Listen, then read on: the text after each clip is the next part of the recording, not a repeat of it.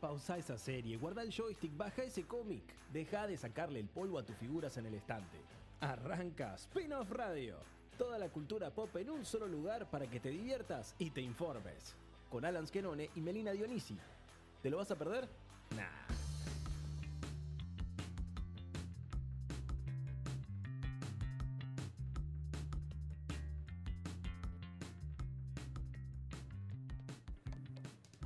Bienvenidos, bienvenidos a un nuevo programa de Spin-off Radio acá en el aire de la Rock and Pop 93.5 de la provincia de Córdoba. Qué lindo es estar acá viviendo todas las novedades sobre la cultura pop que tanto nos gusta y que tanto nos apasiona diariamente y arrancar marzo con todos ustedes es lo mejor que nos puede pasar en este aire que nos lleva a una segunda, tercera temporada. Meli, seguramente vos sabrás un poquito mejor que yo, ¿no?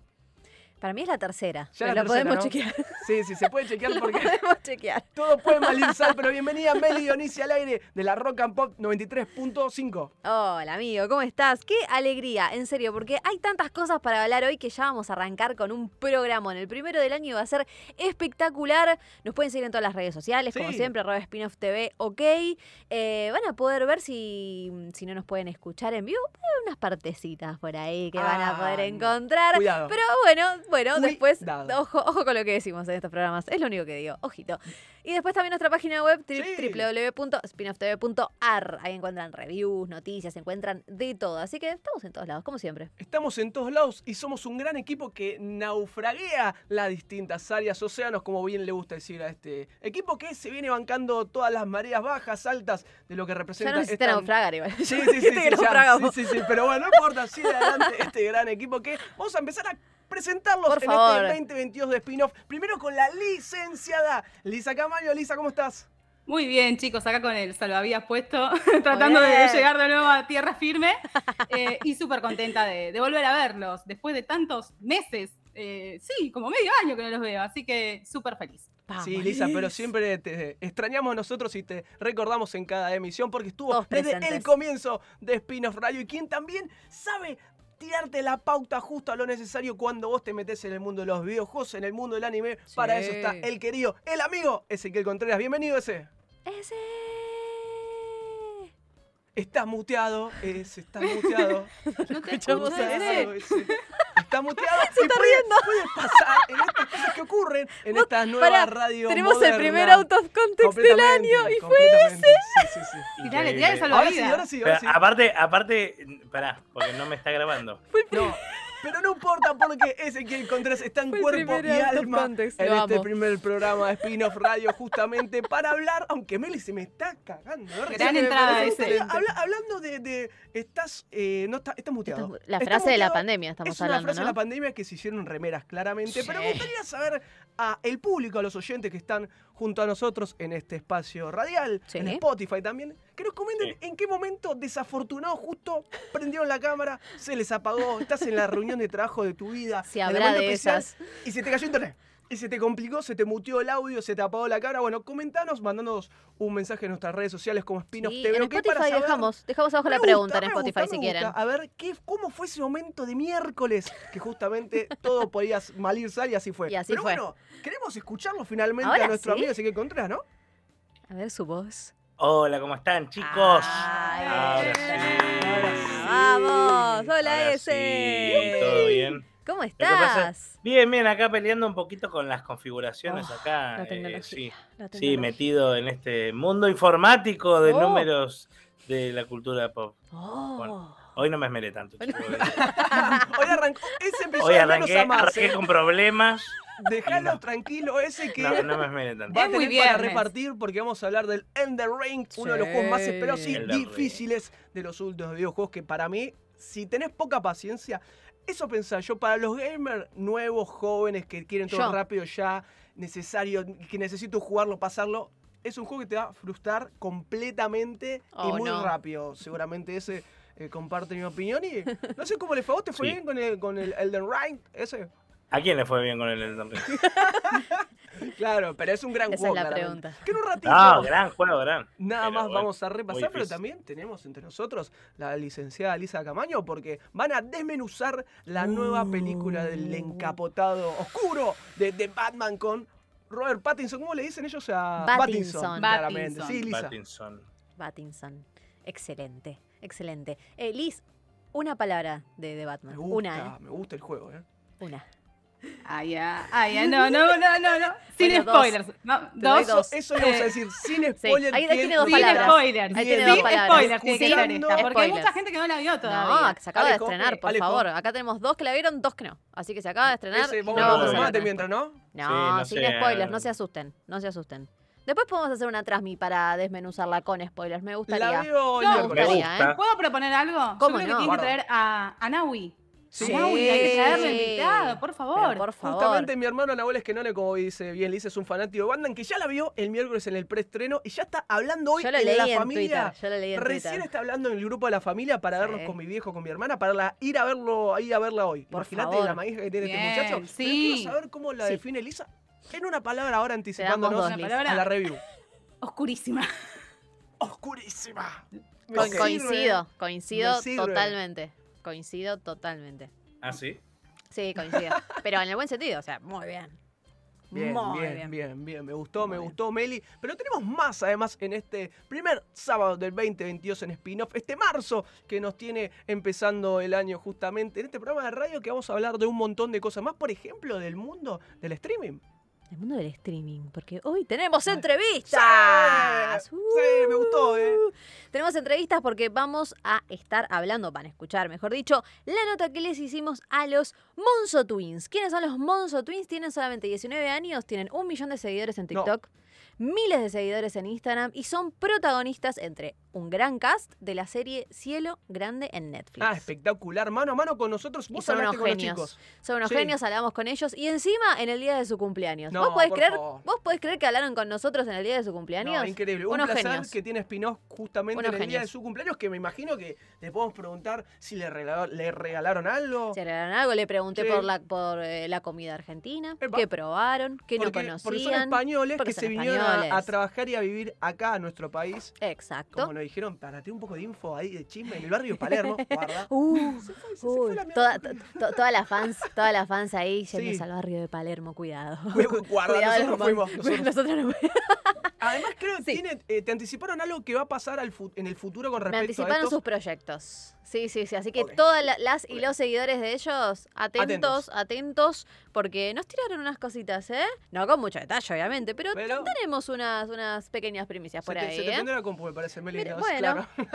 Mute, Meli, mute. otro mute más por este lado, pero qué lindo empezar el año con este grupo hermoso Programón. que tiene spin-off. ¿Y hay algo más para saber, para que sepamos que, para que anticipemos a nuestros oyentes con respecto al programa del día de hoy? Bueno, obviamente, Sí. como en cada programa de spin-off, les vamos a estar contando lo que se estrenó y como es principio de mes, lo que tienen que ya estar agendando durante todo el mes. Hay, marzo tiene un montón, ¿eh?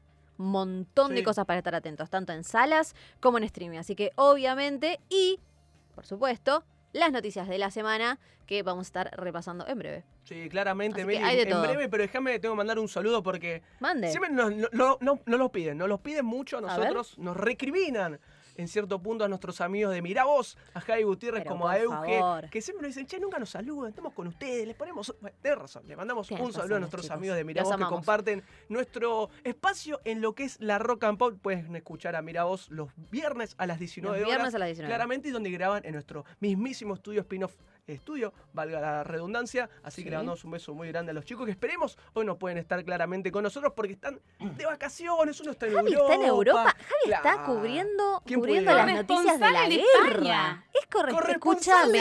Uno-. No está en Ucrania, pero está en España. más ATR que Javi. Decime. No, No, no, imposible, imposible, imposible. Genio, Es un genio, Javi. Es, un genio, completamente. Y Euge, que por favor el nivel de Euge. Oh, el nivel Así- de así nomás te digo, Así eh. nomás te lo Sí, digo. sí, es una grosa en lo que hace, pero total. Los total, queremos total, mucho total. a los Euge chicos Capille. y los esperamos claramente en algún episodio cercano cuando vuelvan para estos pagos Sí, de spin-off crossover. Por favor, necesito ya eso. Pero lo que necesito también, Meli, es escuchar un poquito, mejor dicho, al amigo Ale Graue, porque se vienen las noticias de la semana acá en Spin-off 2020. 2022.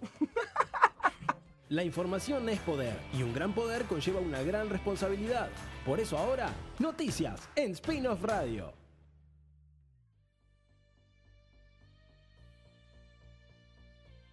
Continuamos en Spin-off Radio y como escucharon al amigo Alegrawe, es momento de que les contemos qué estuvo pasando en el mundo de la cultura pop esta semana, qué es lo que tenés que saber. Y para eso estamos nosotros, para contarte las principales novedades. Así que acá vamos a entre los cuatro ir contándoles todo lo que estuvo pasando. Y la primera noticia a mí me pone muy feliz porque la amo, porque muchos la deben amar, porque se trata de Phoebe Waller-Bridge, que es una genia. Si no vieron Fleabag, vayan a darle play en Amazon Prime Video, se los pido por el amor de Cristo. ¿De qué puede ser? Por el amor de Jebus.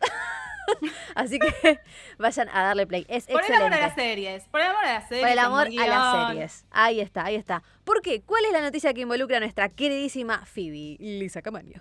Bueno, ¿qué pasó? Esta mina la recontra re- rompió con, con Fleabag, ya en realidad viene laburando en la industria hace un montón, pero en la edición de los Emmy 2019 se llevó a casa, no sé, como 3, 4, 6 estatuillas.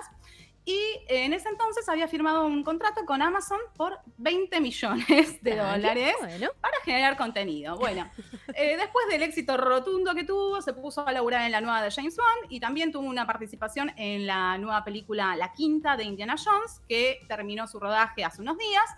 Y llegó el momento de decir, bueno, ¿qué hacemos con, el- ¿Y con este contrato? ¿Y ahora qué?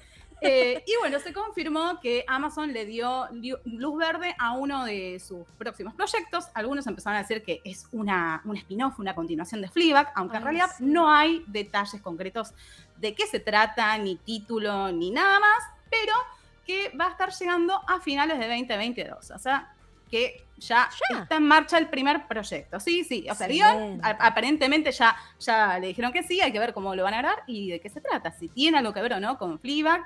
Eh, pero bueno, eh, nosotras, al menos vos y yo, sabemos que va a ser una producción que probablemente esté buena. sí. eh, y queremos ver Phoebe, así que adelante. La necesito, la necesito. necesito. Notición, me encanta, me encanta. Entonces, vamos a estar atentos al nuevo proyecto entonces de Phoebe Waller-Bridge. Como les decimos, vean Fleabag, por favor. Son capítulos cortitos, son pocos.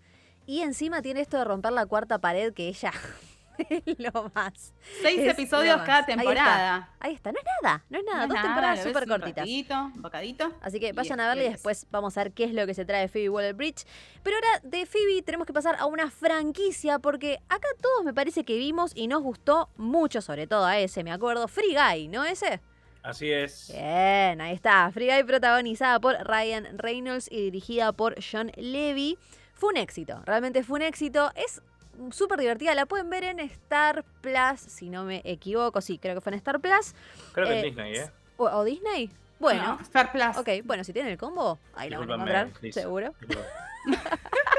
Me pensé que lo retó, yo no quiero decir nada. Lisa. No, no, perdón, perdón, no quería retarte. Le fue muy bien, como decíamos, recaudó 331 millones de dólares en todo el mundo. Ya, como dijimos, está disponible en streaming para que la vean. Eh, es una de estas feel good movie, como estuvimos hablando en varios, en varios programas de qué se tratan estas películas que le das play, te vas a divertir, la vas a pasar bien. Es súper llevadera, entretenida y genial. También está Jodie Comer, que es una grosa, que me encanta también. ¿Cuál es la noticia con respecto a Free Guy? Que precisamente la secuela ya está en marcha, está confirmadísimo, así que ya empieza con esta, este run run de ser una franquicia, que para mí ya desde el momento en que arrancó lo iba a ser, pero bueno, nunca se sabe, ¿viste? Pero en general... Termina a- bastante bien como para seguir Sí, siendo ¿no? franquicia, pero- Es que convengamos, esto capaz pinta para más debate, pero bueno. Es difícil que todo lo que se haga ahora no deje la puerta abierta para algo. Es como que todo tiene que ser, todo tiene que tener más, más, más. Pero Todo bueno, tiene que tener potencial de franquicia, porque lo ven así. Es como, bueno, eh, Sonic ya también. No tenían fe y cuando vieron que la recepción fue buena, listo. Mirá que mandamos la segunda. Así, Totalmente. Todo. Totalmente, así es todo. Pero bueno, bueno, veremos. Veremos qué pasa entonces. La cosa es que está confirmado. Eh, esto lo confirmó también el presidente de 20th Century Studios, Steve Asbell. Dijo que están esperando un guion que está a días de distancia para la secuela y que es una historia fantástica. Bueno, ok. Me gusta, me gusta, excelente. Recordemos que también estuvo Taika Waititi, que es un genio total, que era como el, el villano, podemos decirle, de, eh, de la película, como dijimos, Ryan Reynolds, Jodie Comer. Y se va a venir un estreno que les vamos a contar en Netflix también con Ryan Reynolds. Así que atentos ahí con agenda en mano o celu en mano para ir anotando lo que se viene. Pero ahora nos vamos a pasar a otro protagonista que también es recontra mega hiper convocante. Se trata de Jason Momoa. Pero Jason Momoa no va a ser un superhéroe esta vez. No vamos a hablar de Aquaman ni nada de esas cosas. Sino que hablando de franquicias, se suma uno a una que parece que no termina nunca. Supuestamente va a terminar con la décima. Que se trata de Rápidos y Furiosos, Liz. Sí, es la décima, es la última, no es la última, porque viste que dice que es la décima, Espero. es la última, pero que la parten por la mitad y qué sé yo. Bueno, Dios. la cuestión es que eh, fue a apoyar a Zoe Kravitz en la alfombra roja de The Batman, Jason Momoa, que era hasta hace un tiempo era el padrastro, ahora no se sabe qué pasa con Sí. Lisa Bonet, si se reconcilian o no. Y cuando le acercaba el micrófono, ya lanzó como, bueno, ya estoy listo para volver. No salió todavía Aquaman, pero ya estoy listo para volver. Eh, iba a ser para la entrega de Rápidos y Furiosos 10, donde va a interpretar a un villano. ¿Qué dijo? Voy a hacer Fast and Furious 10. Esto será divertido. Voy a hacer algo pequeño, independiente en Londres. Es divertido. Puedo interpretar por primera vez al malo, lo cual no he podido hacer por mucho tiempo. Ahora Ajá. voy a ser el chico malo. Un chico Oh. malo y muy extravagante, con un poco de estilo. Buena, Jason. Buena. Nada, a mí, a mí esto me suena a que va a tener un cameo, una Dos cosa segundos, chiquita, ¿viste? porque Dos segundos. Jason. ¿Cuándo lo escuchamos hablar por su papel de Doom y después, bueno, Ay, una cosita? Sí, fue una cosita. Me re gustó en Dune igual. Pero bueno, bien. Bien, Jason. Lo vamos a ver en, un- en una faceta diferente. Vamos a ver. Vamos a ver qué pasa entonces con Jason Momoa. Y también ahora tenemos que hablar de un histórico. Tenemos que hablar de un tráiler que dio muchísimo que hablar. Un tráiler en el que había una cantidad de detalles a desglosar impresionante. Estamos hablando de la próxima película de Doctor Strange en el multiverso de la locura. Uh, es una de las, de las de. Marvel que espero desde que la anunciaron. Me parece excelente. O sea, lo que vamos a ver para mí va a ser una locura, precisamente. El multiverso de la locura. Bueno, en ese tráiler se escucha una voz, se ve una persona de atrás y empezaron Sí. todos. Este ¿Quién es, es esa persona? Este primero, la voz Sí. Tiene que ser de una persona. Allá. No sé de qué Patrick. estás hablando igual, así que... ¿Cómo que no? Patricio. ¿No viste? Sí, vi el tráiler, pero no, no sé, la voz. No, no, me percaté tanto. Después no viste Echalo, todo lo que dijo echalo, todo el echalo. mundo. No, Pero, no, pero, pará, pará, hubo pará, videos de YouTube, Pará, pará. miles de videos de YouTube. Pará, pará, pará, ¿Se puede ir este muchacho? pará, Moses, pará. ¿Qué, qué trailer? ah, ¿Salió un trailer ayer? No. No, el tráiler que ya salió, que es Sí. súper largo encima, Sí. mega largo. En un momento, Doctor Strange se lo llevan como preso, por decirlo de alguna, Claro. de Ah, alguna ¿quién está? manera. Sí, ¿Quién sí, está? sí, sí, sí. Dígalo, Charles señor. Javier. Dígalo. No, claro, profesor Javier. bien. Ahí El está. amigo Javito. Ahí está, ahí está. ¿Y quién es el actor? Eh, Stewart, no, no, no, no, no, no, no. Patrick Stewart. Muy bien, Patrick Stewart. Patrick excelente. Stewart, está. Muy bien. No, no, la, Está tenés. No, la tenés, la tenés, la ¿y tenés. qué pasó con la voz? ¿Qué Bueno, le fueron a consultar a él porque él desmentía que iba a estar. Sale el tráiler, empiezan todos a reconocerle la voz, dicen que es él, dicen que es él, y lo más gracioso de todo es que él dice, yo no reconocí ni mi propia voz en ese tráiler, para mí, no sé, le hicieron algo, estaba ¿Cómo no resfriado, dice en un momento. Como mi propia voz, o sea, confirmadísimo. Dice, pero estaba asombrado y todo lo que vieron fue la parte posterior de mi hombro, claro, porque se ve como un costadito, Pero viste, dice la parte solamente. posterior, o sea, está afirmando que, se, que era él. Sí, no, ahora ya es que ya está, sí, ya está, ya está confirmado. Ya está dice, eh, o sea, Igual eh, Patrick tiene 81 Sí. años, chicos. No le por- rompa los huevos. No le claro, rompa. no me rompa la pelota. Sí, sí, yo, el underground fue que estuvo seis meses mintiendo por ahí. Ah, era mi voz. Claro, no, era no, no mi sabía, no me di cuenta. No, pero dice, pero la verdad que me complació, porque claro, es como que el, eh, el reconocimiento fue instantáneo, fue tipo Sí. así, y a él le sorprendió muchísimo, obviamente ya está mega, hiper, hiper, Confirmado. hiper confirmado. Eh, lo había negado, pero bueno, obviamente vamos a tener, para mí ya está recontra, recontra confirmado, eh, de que va a estar en esta peli, así que vamos sumando gente. ¿Te acordás hace un, hace un año y pico? Sí. Ezequiel diciendo a Alan, Alan, después de haber confirmado. Sí, es cierto. no. Por suerte. Es cierto, es cierto. Ese lo decía, es verdad. Pero tenemos que pasar a una noticia un poco eh, complicada. Uh, se picó. ¿Qué pasó? Pasó? noticia, ¿Qué rompimos? Noticia, si pasó, pasó. una noticia picante. No, no, no, picante, No, no, no. picante. Eh, Que ¿se después se va a linkear a un estreno encima, pero esto fue pura casualidad. ¡Oh, ver, no! cuidado. O no. ¡Oh, no! Cuidado. Teoría conspirativa. Tengo ¿Qué pasó, Alice? Tengo miedo. Bueno, ¿se acuerdan de Homelander? Sí, sí. Más bien dicho, ¿se acuerdan de Anthony Starr, del actor que Sí. interpretó a Homelander en The Voice? Bueno, fue arrestado en España por agredir a un joven en un bar. tranqui.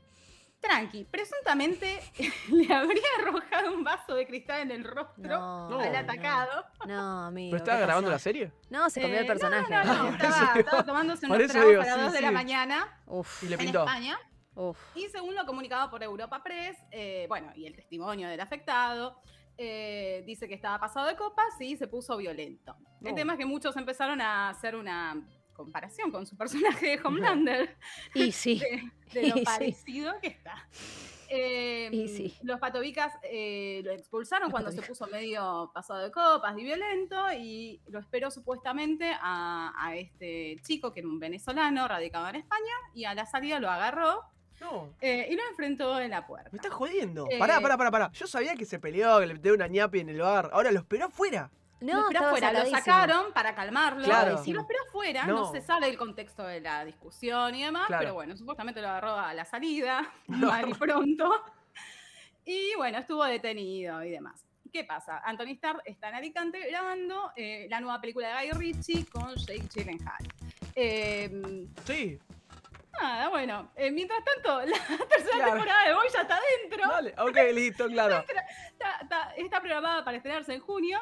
Eh, y los que quieren retomar un poco de este universo lo pueden llegar a ver eh, el próximo 4 de marzo, que se estrena el spin-off de The Voice, Diabolical. Sí, que leí que eran, son capítulos eh, animados de diferentes tipos, o sea, cada uno independiente uno del otro. eh, muy buenos, según lo que leí por ahí a nuestro amigo Seba Mardelfitz, que ya lo estuvo chusmeando. Ah, bien, bien, bien. Claro. No, nosotros no tuvimos screener de eso, así que no podemos opinar. Ah, ok. Eh, después de- ¿No tuvimos después screener cuatro- de The Voice? No. No, no, no tuvimos screener, le mandamos un beso a No, los amigos no. de Amazon también que nos eh, mandaron, pero después bueno. del 4 de marzo, o sea, hoy, hoy, hoy, ya la semana que viene podemos hablar. Mañana, mañana nos ponemos en campaña y ¿quién te dice viernes que viene tenemos alguna devolución? Me gusta, me gusta, me gusta esa idea porque se viene lo nuevo de The Voice, que claramente creo que este grupo entiende que estuvo muy, muy buena las últimas temporadas y eh, la nueva temporada cuando llega, Lisa. ¿Junio? ¿Dije? Falta, ¿no? Sí, pero junio. 2022, The Voice, tercera temporada, si mal no recuerdo la Bueno, me pero junio, junio, marzo. Marzo estamos ahora. de la esquina, Nada. claro, ya estamos ahí nomás. ¿Qué quedan? ¿Cinco semanas? ¿Seis? ¿Siete? No, no queda nada, absolutamente Ah. nada. Pero bueno, noticia media polenta, media rara. También no, no entendemos eh, bajo qué momentos, eh, cómo se dio la discusión entre el actor de The Voice y demás, pero lo dejamos para la interpretación de cada uno de los oyentes. Pero tenemos alguna noticia más en esta semana. Primera, que tiene la spin-off en el aire de la Rock and Pop. Sí, la verdad es que Meli me dejó acá sola, así que la agarro no, yo. che, estoy con ese, Elisa, pero ¿a vos te parece ese? Eh, acá- no, no salimos. O sea, si, si querés me voy, ¿eh? yo ya- Me voy, ¿eh? Yo me voy. Elisa. Después del fiasco de, de cuando me conecté por primera vez acá, que Está- Eh, estamos arrancando marzo. sí, sí, sí. Contame, sí, Elisa, Bueno, ¿qué mira. nuevo hay? Hablando de, de- de- de desempolvar y de traer grandes homecomings, eh, Apple TV ordenó una serie de Metrópolis con el creador de Mr. Robot. O sea, no es que va a producir, ordenó. O sea, Ordenó, Claro. che, che, Me hacen la a- se van serie. a cumplir ¿eh? 100 años de esta pieza clásica que se estrenó en 1928. Che, y si hacemos algo nuevo, pero con, con alguien que la esté pegando, bueno. Eh, así que está encargada una nueva serie de Metrópolis. La idea es que siga la línea de la película muda, que fue un referente de la ciencia ficción y del expresionismo alemán. Eh, la idea eh, es que la veamos en los próximos años. Eh, yo no sé si tengo ganas de volver algo que ya está recontra rehecho, porque ya vimos cosas así. y la- la- la, mm, el título original, como les dije, ya va a cumplir un ciclo. ¿Qué dijeron sobre este título? La adaptación a la pantalla chica tendrá lugar en una sociedad futura donde los industriales adinerados gobiernan la gran ciudad desde complejos de torres de gran altura, mientras que una clase baja de obreros subterráneos trabaja duro constantemente para operar las máquinas que proporcionan su energía. Arriesgando todo lo que saben, dos amantes desafortunados de lados opuestos de la división deben encontrar una manera de derribar todo el sistema. Sí, eh, Queremos ver de nuevo, esto ya lo vimos en un montón de horas posteriores, en la misma temática. Pero bueno, hay que ver si eh, la persona a cargo, que estuvo a cargo de eh, Mr. Robot, valga la redundancia, puede tomar el timón y darle un, un, un refresh, algo nuevo, algo que ya hemos Sí, visto en muchas Es como, oportunidades. es, como, es como decís, Lisa, que está ya el, debate sobre otro remake de, de la película, de la remake, como decías vos, eh, Metrópolis tiene muchísimas adaptaciones, muchísimas, bueno. La verdad que hubiese estado bueno algo nuevo, pero bueno, lo esperamos igual claramente a ver si nos sorprende Elisa en este caso. Buena data, pero volvió la, uy, la doña que la- La, no, ¿cómo doña? Casi le pega. no, le pegué, le pegué. Pero Me- no, no, me- me fue sin pegó. querer, fue sin querer. Me rozo. No, ahí está. Bien, pero ¿qué no, qué no tenemos, Meli, para hablar? ¿Sobre qué? ¿Netflix Bueno, sí, eh, No. no. vamos a seguir hablando. bueno. Sí, ya viene Netflix, pero vamos a seguir Habla hablando de de, quieras, de- de- de secuelas. Porque esto Sí. que venimos diciendo, de secuela, de secuela, de secuela, de remake, de secuela. Parece que podríamos tener Beetlejuice, Be- Beetlejuice 2. No, no, no, no, no, no, no. Pará, pará, porque pará. había que, hacerlo, había que hacerlo tres veces. Beetle, Beetlejuice, Beetle, Beetlejuice, Beetlejuice. Ahí está. Beetlejuice. Como Candyman. Beetlejuice, Beetlejuice, Beetlejuice. Ahí está. En Tres le veces, decimos está. Beetlejuice. Beetlejuice. Así. El Beetlejuice. Claro. Bueno, el Beetlejuice, ¿se acuerda que había sido de Tim Burton? Por supuesto, quien si no Yes. iba a ser Beetlejuice. Pasaron más de 30 años del estreno, pero al Michael parecer... ¿Cómo? Con Michael Michael Keaton. Eh, Claro. exactamente, con Michael Keaton. Y bueno, parecería ser que viene la secuela a cargo además de la productora de Brad Pitt, que se llama Plan B. Bien. Esa es la productora de, Esto eh, me de resulta Brad. raro porque Plan B está haciendo otro tipo de Sí. cine como para meterse ¿Qué onda? con Beatles. Sí. ¿Qué, Sí. qué onda? ¿Qué pasa ahí? ¿Qué onda? ¿Qué pasa? Pero pintó. Pinto. Pinto. Pero pinto. Bien, bien. Em, ya hay dos actores mega confirmados. Uno ya ustedes lo nombraron, que es Sí. Michael Keaton. Michael Keaton. Y la otra es Winona Ryder. El que seguramente no esté es Alec Baldwin, por lo que todos ya sabemos que pasó. que le Claro. ha ocurrido eh, en el accidente que hubo en el set de su última película, en la que perdió la vida la directora de fotografía, había Sí, sido, ¿no? sí. Así Sí. que, bueno, seguramente no va a estar presente. Pero bueno, hablando de secuelas y cosas que continúan, parecería ser que va a estar en marcha. Beetlejuice 2. La necesitamos, la necesitamos. Bueno, el tiempo lo dirá. Seguramente no. No sé si la necesitamos. Seguramente no. Ya sabes tú. ok. ¿Necesitamos una película de Caballeros del Zodíaco? Sí, claramente que sí. No, sé si la necesitamos. Salta, ¿La queremos? como lo- Ah, claro, esa es otra cosa. yo no Bueno, puedo es, vivir. es eso, lo queremos. O no lo ¿Lo queremos. queremos o lo necesitamos? Yo me levanto O todos los días pensando en, lo- la película de los cayó el zodíaco, es así, Sí. todos los días. No, no, la verdad que, no, pero. que podría salir tan mal eso. Es que es tan eso mal que son esas cosas que pueden salir tan tan bien o tan tan mal. Ay, te, te- sí. te voy a decir algo, Qué Meli. Te, arriesgado, te voy a decir boludo. algo que lo estoy aplicando a mi vida Upa. diariamente y a ver si también los chicos lo están Puso haciendo. Filosófico. Sí. Filosofía en spin-off. Filosofía en espino. Marzo 2022. Bien. No, no hay que 22. dejarse de llevar Ahora sí. por los miedos. No, no hay que dejar que. A ver, que una decisión que vos tomes sea impulsada por un miedo. O sea, yo no voy a hacer esto porque, porque me da miedo, no lo quiero hacer. No, al contrario. Al contrario. Vamos, Entonces- A por ello. No, no tengo miedo de la película de Sensei. Si llega a ser mala, que sea una poronga, no importa. Pero apuesto a que va a estar buena. No lo intentes, hazlo. Como dice Yoda. ¡Esa! Master Yoda. Yoda. Así. No Excelente pasa la tanto por el miedo, sino por, por las Expectativas. referencias. Ah, Ay, sí. No, por los por, por el, el contexto, ¿no? Porque Ay, ¿cuál, sí. ¿cuál es la última película de basada en un anime? que Mm. fue Dragon buena. Ball Z, Evolution. Justamente. Sí, se ríe. Y serie. y serie know. que salió re mal. Pero Serie live action que salió muy mal. También tenemos. bueno, Attack on Sí, ahora de Titan. Igual, Cowboy igual, escúchame una cosa. Hablando de Sensei, que nos metimos en este quilombo, que ya lo vamos a sí, adelante, no hay problema. Eh, hay detalles que dan para decir, ok, porque quien coordinaba las escenas de pelea es un. Es un eh, a ver, es un El personaje. ¿Cómo? Es, es, el, es el mismo coreógrafo de peleas de John Wick. Ahí está. O sea, Uh. tiene distintos matices que vos podés llegar de- a decir. también de Shang-Chi. Uf, El, el actor Bueno, también es muy bueno que hace de, de. Seiya en teoría. O sea, hay muchos detalles que te van a decir, bueno, un poquito de luz en, tan- en medio de tanta oscuridad, como bien decía Ezequiel, con las otras películas live action de anime que claramente fueron nefastas, pero yo creo y promulgo que hace una nueva película de Sensei. Es que tiene que haber una buena. Es que sí. Sí. mira, sí. mira. Tiene que haber una buena adaptación, porque aparte, ¿cómo- ¿vos ves a una persona de carne y hueso haciendo el, el movimiento del cisne? Para hacer Me el- vuelvo el- loco. el- Te lo pero hago es acá. raro, Te, te lo es hago acá, raro. así, mirá, te lo hago así. Es Se raro. cruza la piernita así y te lo No estoy me haciendo digas que no es me- y raro. me vuelvo loco el puño de diamante. No, no, me Es vuelvo No me es digas que no es- es raro, dice, tienes razón. Es raro, pero bueno. Tienes razón. Pero bueno, vamos, vamos a intentar. Para algo va, a haber son- una, va a haber una de One Piece. Entonces también. Bueno. no sé, Son adaptaciones para. lo que dije. Vamos a ver. ¿Viste lo que dijo ese recién? Bueno, vamos a intentarlo. Me imagino al grupo que hace la película como diciendo, bueno, Ah, vamos a intentarlo. Vamos a intentarlo. Para mí los productores dicen, a ver qué, qué anime. Y nos vamos a intentarlo. Y nos queda, Ya mirá, nos fue. queda Caballero del Zodíaco. Sería- Además, dale. No, no, pero. eh, Vos no, mandale. A su favor, la vara no está muy alta por el momento. Claro, claro, es verdad. eh, Se puede superar un poquito.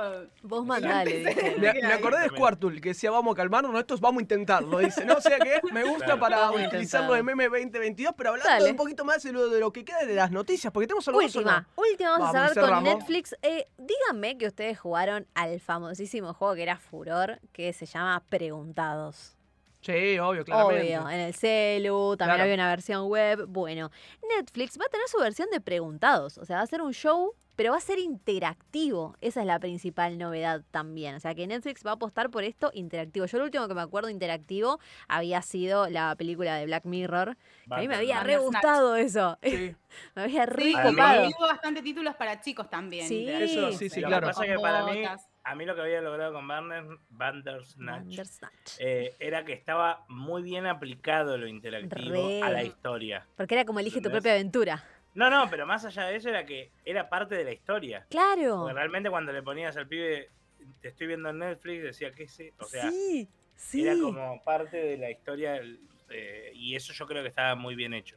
A mí me pareció Después, buenísimo. la también. historia como tal, de ese, la película no sé si estuvo Eh. tan buena o, o medio que, que- que la eso de elige tu propia aventura era medio mentiroso. Sí. Porque había un final real Había un final real, es verdad. y después, eh, bueno, pero bueno. Pero, Pero bueno, a mí me, Sí, me- sí. me gustó, me gustó. Esto obviamente es una cosa completamente diferente, es un supongo show que es pensado para chicos también, ¿no? Sí, claro, como decía ahí bien Liz. Esto dice que va a ser, van a ser episodios que van a tener 24 preguntas multiple choice, ¿sí? ok. La mitad van a ser de una dificultad estándar y las restantes, bueno, va a ir variando, ¿no? Va a tener diferentes desafíos. Y las temáticas son, si se acuerdan del juego, son ciencia, historia, entretenimiento, deportes, arte y geografía. Entonces, esas son las categorías con las que se va a poder jugar. Y parece que va a tener perdón, muchos easter eggs. Sí, De Ethermax, Ethermax, Sí. empresa argentina. es cierto. Claro, es verdad. Es cierto. No nos olvidemos, Mira. por Mi país. Mi país, mi país. Es cierto, no, es un datazo, tiene razón. ¿Sabés? Claro, ¿Sabés, tiene Meli? razón. Eh, quería abrir también el juego a los oyentes, primero a nuestros compañeros. Sí, no. Se dejaban el programa y se Me acordé, multiple choice.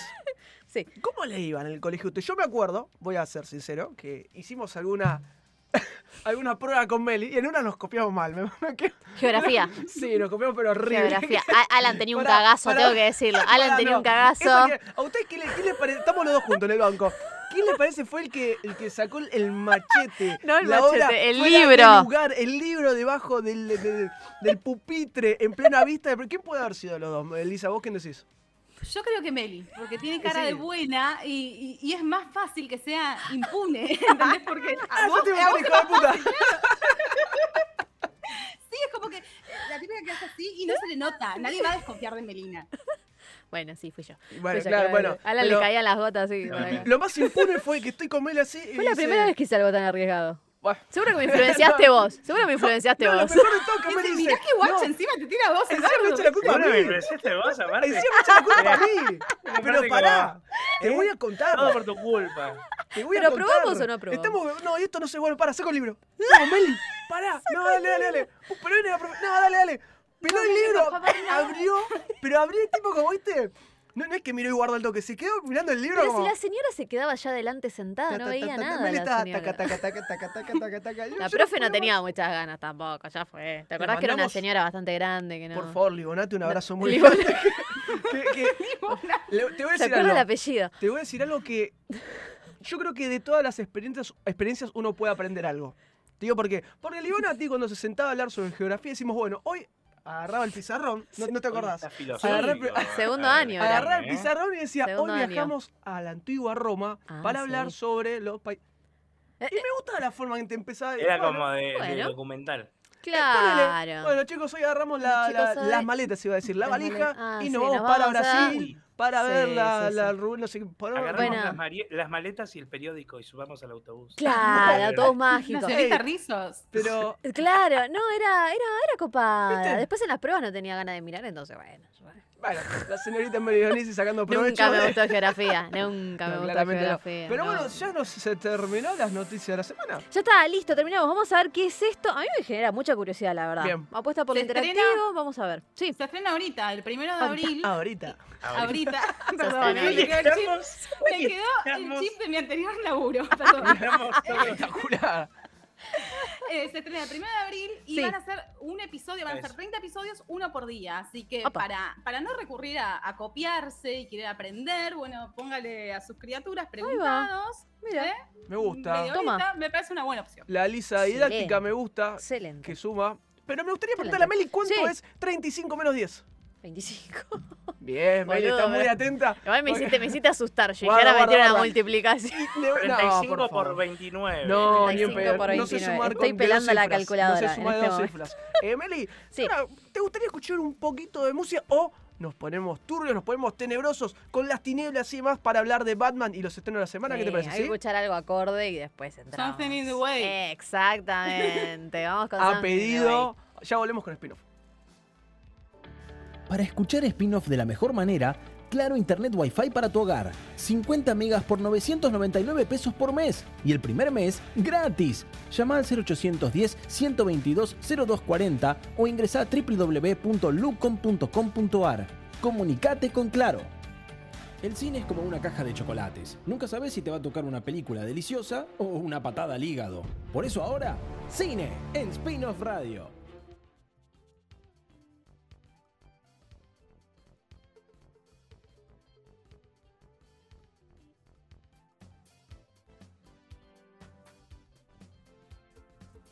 Volvemos al aire de spin-off y vamos a repasar uno de los grandes estrenos del año que venimos esperando hace, hace un montón. Creo que lo vimos todos juntos. El primer trailer, el primer avance cuando cubrimos eh, la DC DC Fandom, Fandom, una transmisión Reeves. histórica de Sí. spin-off con 7-8 horas en Oh. nuestro canal de YouTube. Y claramente estuvo la licenciada Lisa Camaño, el señor Ezequiel Contreras y quien Javi. Les, les habla también Javi, mi hermano Nahuel que no, Estuvo Seba Seba. una tremenda transmisión para vivir el primer trailer de lo que fue de Batman que ya el equipo spin-off la pudo ver en el cine. La mitad del equipo. de- sí, sí, cierta, el, el público importante del equipo, claramente el femenino, fue quien se sumó a la Batiseñal, a la Batinson señal, si le quieren decir de esa forma, con la nueva película de Matt Reeves, del encapotado nocturno, el caballero de la noche, el querido y amigo Batman, amigo de la casa también, ¿por qué Eh. no? Y me gustaría ya que empecemos para desglosar esta review sin spoilers. Sí, por favor, que se acaba de estrenar. Y de vuelta que con ese nos avisen, nos paramos. y No, nos- no, nos no, se paramos, acaba de ¿no? yo, estrenar. diría, yo diría No, que se acaba de hagamos estrenar. unas primeras impresiones porque muy no todo el mundo la fue a ver. Es muy pronto. Por un lado, no hay, no hay descuentos.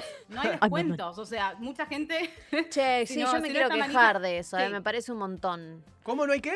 No, no, No aplican las como- promociones. Claro, No como pasó con Spider-Man No Way Home, ¿Cómo no hay descuentos para ir a verlo. Entonces hay mucha gente que todavía no la fue a ver. Creo que a partir del domingo se Creo que a partir del domingo. Eh, Me parece un montón.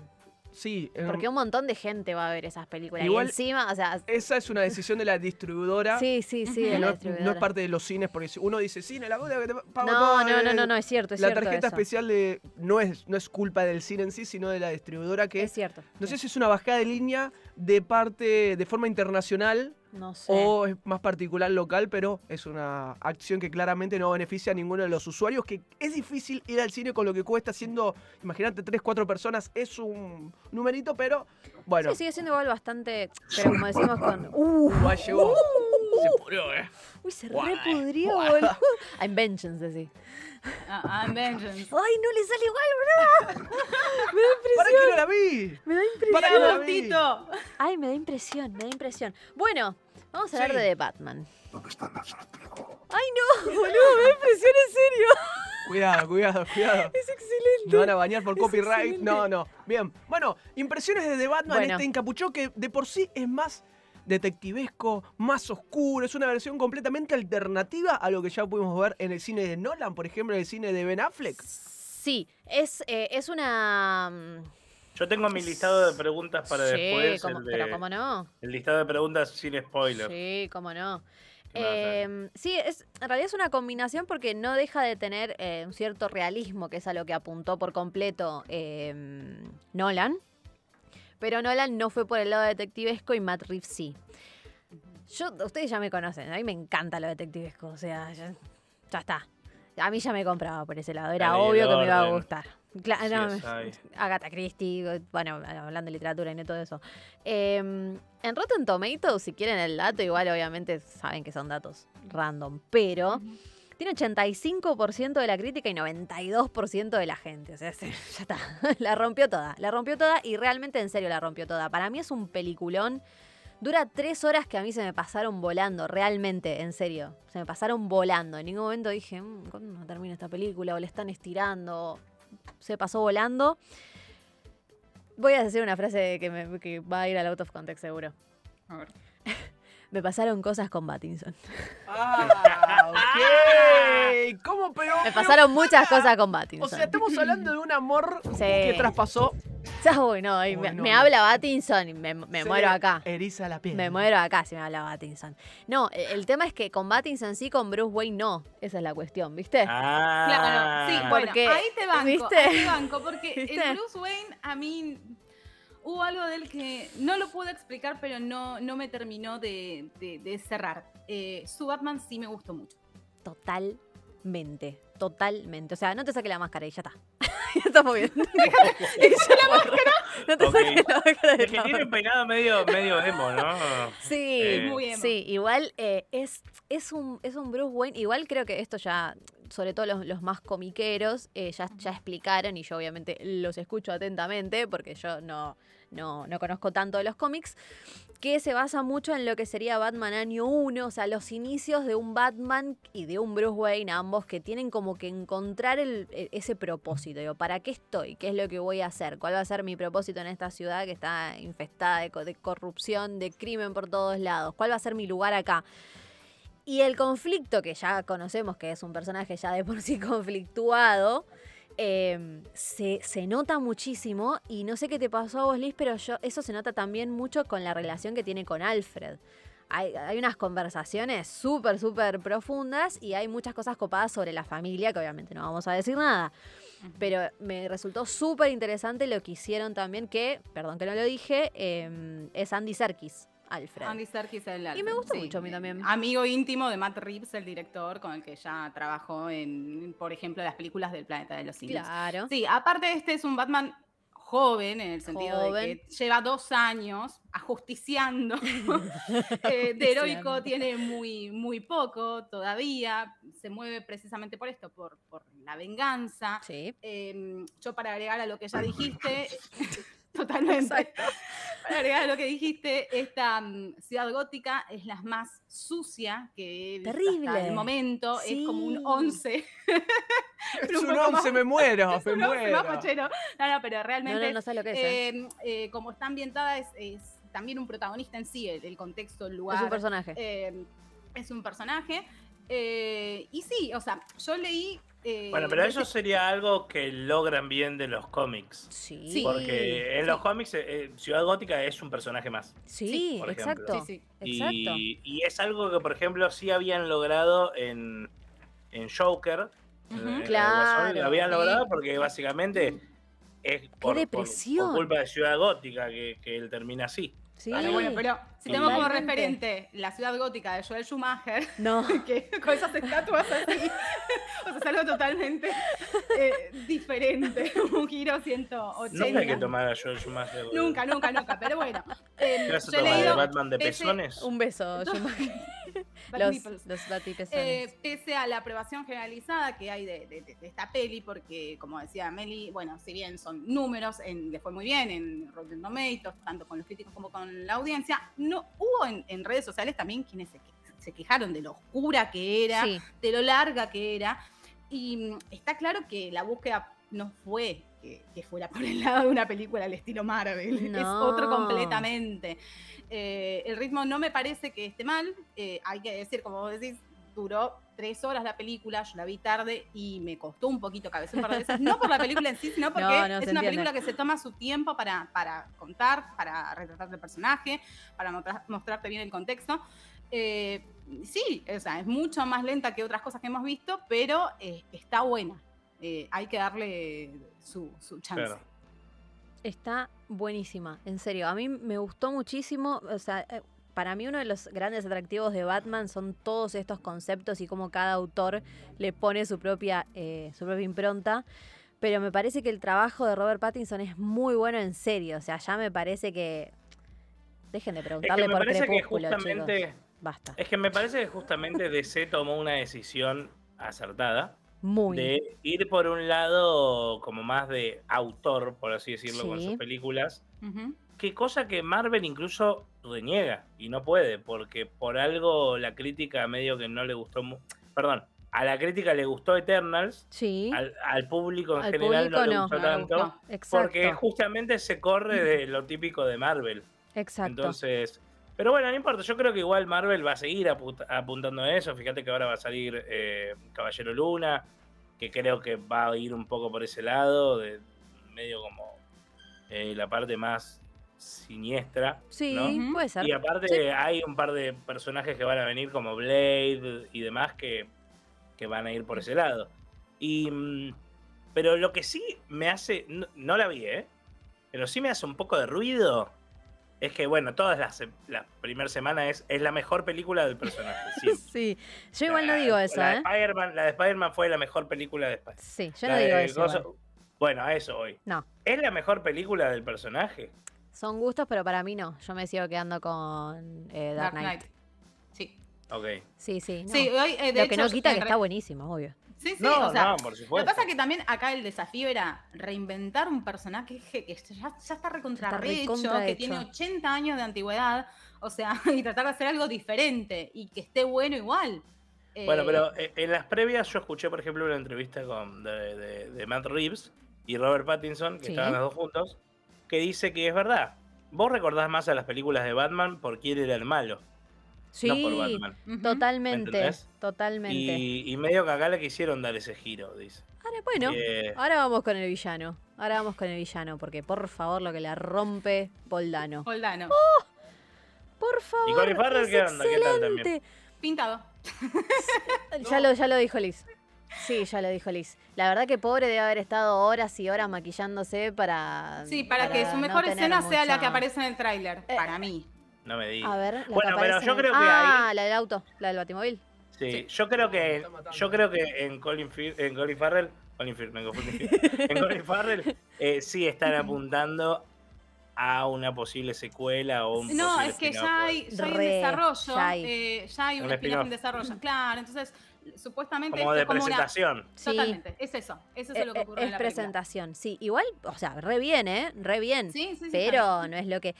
A mí, yo tengo una. No es eh, el villano principal. no es el villano Pero, principal. pero toma muchas buenas, eh, o sea, pero en general está tomando buenas decisiones ese con eso. Porque si ponemos a hablar, lo anterior a esto fue Peacemaker, que también es de lo mejor, Tenemos de- que hablar de, de- Peacemaker. de lo mejor de DC de los últimos años también. ah, sí. Sí, sí. ¿Entendés? Sí. Y. Pero me parece que, que, que va, está bueno también. A mí lo que me gusta, Totalmente. lo que veo que me gusta y que, que creo que me puede llegar a gustar también, Sí. A ver. es eh, como que, que él no es como un, un- O sea, si bien es millonario, lo que veo en los trailers, ¿eh? Sí, sí, sí. Nosotros te decimos. Eh, que veo que es eh, una persona millonaria y demás, pero que no se basa tanto en sus millones como en otras películas que, por ejemplo, la de Nolan, La de Nolan. Eh, básicamente es porque se basa en todos sus millones para hacer todo lo Claro, que puede no, eh, acá concretamente lo que ocurre, y no quiero meterme en terreno de spoilers, pero el, el tipo está dispuesto hasta a perder su patrimonio, sus millones, por eh, sus convicciones, si Sí. se quiere. Sí. Eh, y eh, la situación económica tampoco es la mejor, o sea, no está establecido como el de Bale, ni ahí. No, Alfred de hecho Claro. está como con varios hilos Che, por, amigo, por claro, todos fíjate lados. las finanzas, está. Sí, sí, él está como muy desconectado de, de- de- de- de Bruce Wayne, me pareció, a mí- me pareció a mí, de hecho. Está muy metido en, en Batman y no tanto en él, en Bruce Wayne.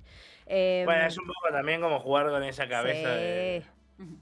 total, Bien. totalmente. Bueno, y eh, hablando del villano, Paul Dano pff, me pareció brillante, pero brillante. Yo Paul Dano encima después dije, ¿cuándo fue la primera vez que yo vi a Paul Dano? Yo la primera vez que lo vi fue en la Little película... No, ¿sabes dónde lo vi yo? Porque, o sea, se ve que no lo tenía registrado, evidentemente. Me lo acuerdo demasiado del personaje que hizo en Prisoners, ¿se llamaba? La de Hugh. Jackman. Y... ¡Oh! Sí, tremenda. Denis Villeneuve. Ay, por favor, esa película y él. Es el personaje que hizo ahí y yo dije, ah, no, es si que este va a ser el acertijo. carreraza dentro del cine, el cine independiente tiene un montón de hitazos. Tiene un montón la- de hitazos. Es director también. Es un genio total. La rompe como el acertijo, pero la rompe en serio. No hay escena postcréditos, algo que ya podemos ir aclarando para que no se queden hasta el final. No qué, pero Al- igual se van a dar cuenta porque le van a no prender hay la luz. escena postcréditos de Batman, así que no hace falta, sí, no hace falta que se queden. No, igual a mí me pasó una, a mí en Eternals me pasó que prendieron la luz, la gente se fue y había dos No. escenas postcréditos. Sí, Te sí. juro. eh, lo, de, lo de prender la luz eh, ya no es más eh, parte, ¿eh? O sea, ahora te prenden la luz Te igual. prenden la luz. Sí, sí, sí, sí. o sea, si no tenés más, el dato. Me pasó hace poco que fui otra vez con. Bueno, una cosa, esto muy, muy rápido con Sí, mi novia. Sí. Dos meses me vio todo el UCM. bueno para ver. Me Por encanta. eso ahora- es lo que sí, veo sí, es lo que hizo que- mi novio también. No, pero ¿sabe por qué? Porque ella es muy fan de Harry Styles. Ah, Y solo vio la escena post créditos de Harry Styles. Y ahora necesita saber eso- todo. Y solo por eso vio todo el UCM. Así Es que una genia. No, es una Eh, genia, me parece excelente. Bueno, pero ahora está muy metida con todo el UCM, o sea, está como a full. Qué Más bueno. allá de esto. Bien, y, bien. Y hace poco fuimos a ver eh, Spider-Man No Way Home, que aprovechamos que sigue en el cine. Sí. Y me prendieron las luces. No, O sea, fue así, mirá. Terminó la peli, créditos prendieron las luces. sí, Se bajaron, primera escena post créditos. sí, Que es la de Venom y todo eso. sí. Se volvieron a prender las luces No. y se bajaron al final otra vez. Y la, la Ah. del tráiler de, de Doctor Strange. Mirá, O sea, pero las prenden y las apagan. Eso, güey, no, no es. mirá, Ya no, no pasa por, por. mirá vos. Así es. Ah, toda la producción para la escena postcréditos, mirá. Tiene que estar re Soy atento. el- Ay, Batman. Bueno, ¿qué más podemos destacar? Ah, esto. Lisa querida, Ay, a ver. ¿qué te pareció? No Zoe Ella. Kravitz, que para mí, ay, por el amor de Dios, la presencia que tiene esa mujer en pantalla es una cosa. Es impresionante. Es sí. increíble, es increíble. Pero Gatúbela en sí. ¿Qué te pasó? Me gustó, me gustó esta, esta versión del personaje. Obviamente eh, es lo que esperábamos, que estuviera ayornado a estos tiempos. Yo Sí. no me voy a referir a las viñetas porque no leí No, un no, no, cómic no. de Batman, así que no. eh, pero de, de acuerdo a los dos antecedentes que teníamos de Gatúbela, me parece que, que es la Gatúbela, Gatúbela definitiva la que, la que necesitábamos. Eh, me gustó también. Ay, no, Ay. tengo miedo que se me escape un, un spoiler. La puta, la puta, no, va a ser todo muy Eh, cuidado, muy cuidado. Eh, no, bueno, claramente, bueno, sí, ya fue, decimos. El personaje eh, es bisexual, o sea, no es explícito, pero te das cuenta que, que- que también es. No, Sí. es. no es como en Eternals que te dicen, no, es como en Eternal. le no. gustan los nenes y una no, familia, pero se da a entender que el personaje es bisexual. es cierto. eh, y no, no, me pareció bastante copado lo que hicieron con ella. Sí, increíble. Yo quizás me quedé como con ganas de verla más en acción. Pero entendí. O sea, entendí, entendí por dónde iba y obviamente que entiendo que van a venir más cosas. Así que Claro. estoy súper, súper contenta con ella. Ella, por favor, Aparte- qué presencia. Aparte le dieron un background al, al personaje, Además le dieron un background al contexto, personaje, un- sí. la motivación, o sea, está, Sí. está bien plantado. Muy, Yo creo que vamos a ver bien. un poco más de ella. muy bien. Yo no, no, no tengo... ¿Querés hacer tus preguntas, ese?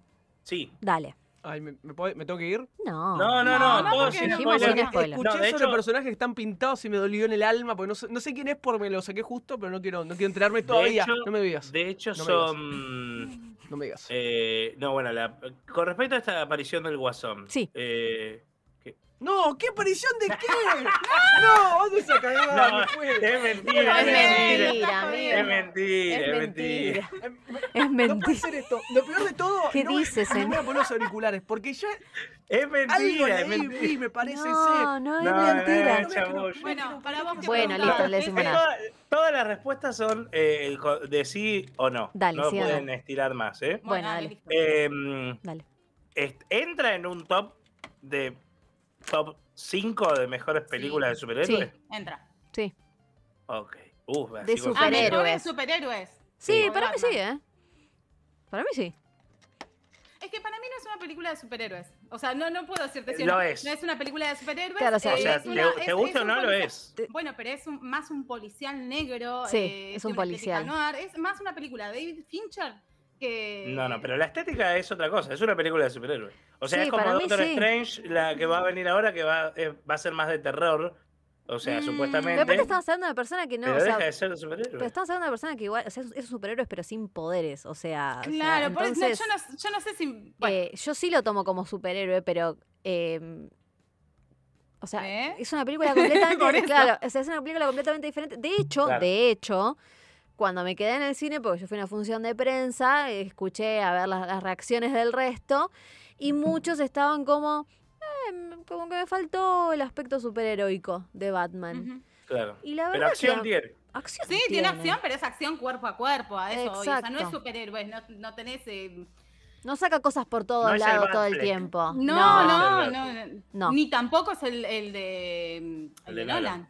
No, no, No, no, no. tampoco o sea, es el de bueno, bueno, pero el de, el de más a Affleck, tierra, el de Affleck eh, básicamente peleó contra un extraterrestre. Bueno, ves, No, por no, eso no. mismo. Por, Por eso, eso. mismo. O sea, el villano acá lo tenés un villano que tiene la cara envuelta con papel film y unos No, no, lentes. es, eso, es, Papel film. Es eso. Dice que Matt Reeves dijo que se le apareció con la cara toda llena así. Y dice, no, pero pará, si vamos a grabar muchas escenas, dice, está buena la idea, pero no vas a poder respirar.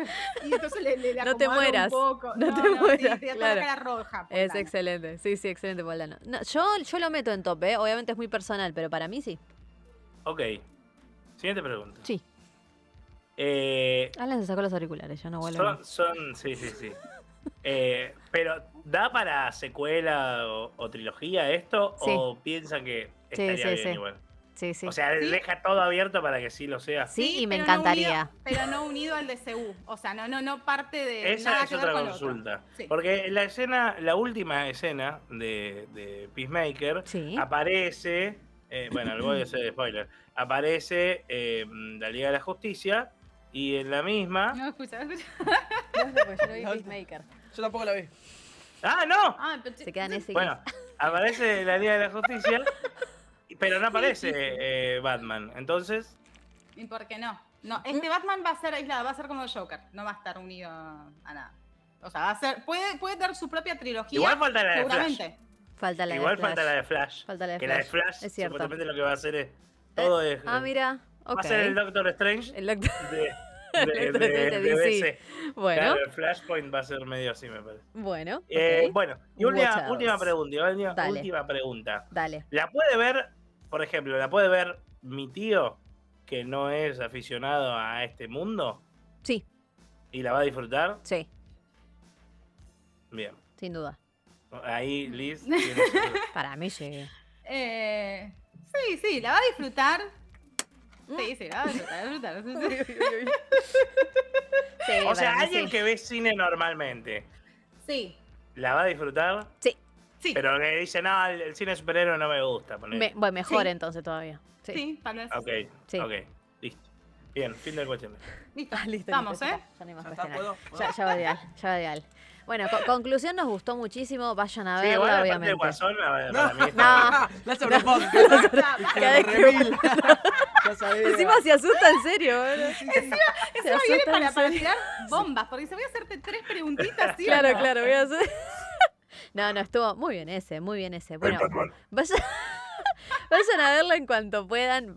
Ya les dije, pasa muchas cosas con Battinson. A mucha gente le van a pasar muchas cosas con Gatúbela. Hasta a mí me pasan cosas con Gatúbela. Eh, son hermosos los dos. A mí le pasan todas cosas. Me pasa Nico, que me atención pasaron cosas casa, con Nico. todos. Atención, Es una Nico, película por para ver favor. Es una- Sí, Dionisio. no, no, digo, la, es que metemos- la verdad, no, tienen una presencia los dos posta Pregunta, ¿hay química? increíble ¿Hay y química? tienen una. Yo ahí Sí, voy a tirar sí, algo muchísima también. química. Chicos, La las, química, las fotos que se se ve- sacaron y la Nah, química la que química se ve en tienen. la, en la entrevista, aparte en la Pobre, pobre la novia de Robert Pattinson, yo no, yo no, quiero decir nada, Channing pero. Tatum, que está con Zoe. pero y cla- bueno, bueno. eh, un beso a los dos, cualquier No me cosa digas. charlan. ¿Vos decís pero- que es como eh, Lady Gaga y... Imposible que no ¿Y haya pasado Bradley algo ahí. Cooper? Imposible que no haya pasado algo ahí. ¿Qué querés que te diga? No sé. ¿Vos decís? Eh, no sé, ¿qué querés que te diga? Yo quiero capaz que pase algo, pero No, capaz claro, no te pasó gustaría, nada. no, claro, claro. Yo la quiero enganchar. Bien. Meli Eh, está en una mal. No, estás en son una, geniales. No, es que me parece que encarnaban a sus personajes muy bien, tienen una, tienen una presencia increíble. Era como cuando hablábamos en Eternals que aparece Angelina Jolie y vos es tipo la mirada va Angelina Jolie porque la- tiene una presencia Sí, impresionante. porque la película tampoco te dio mucho para bueno. que te des cuenta, ¿no? no, Charlie me gustó. bueno. A vos no te gustó tanto. a mí claramente me gustó. no me gustó absolutamente. No, Alan no le gustó No tiene absolutamente ningún nada. propósito. ¿Cuál es el villano de Eternals? ¿Pero para qué querés tener? Siempre tiene que ¿Por qué haber un tenés que villano tener un villano? definido. ¿Por No, qué? porque estoy Conflicto jugando el juego de la boca, justamente- boludo. Me No, una película. No, pero es otra cosa. El conflicto de Eternal justamente es mucho más psicológico que otra cosa. Termina siendo No. los Celestial los villanos para mí. Y sí, aparte o, eh, el mismo, O sea, la misma. El Claro, bueno. ¿Quién es el, Pero- ¿quién es el villano de Invincible que te gustó tanto?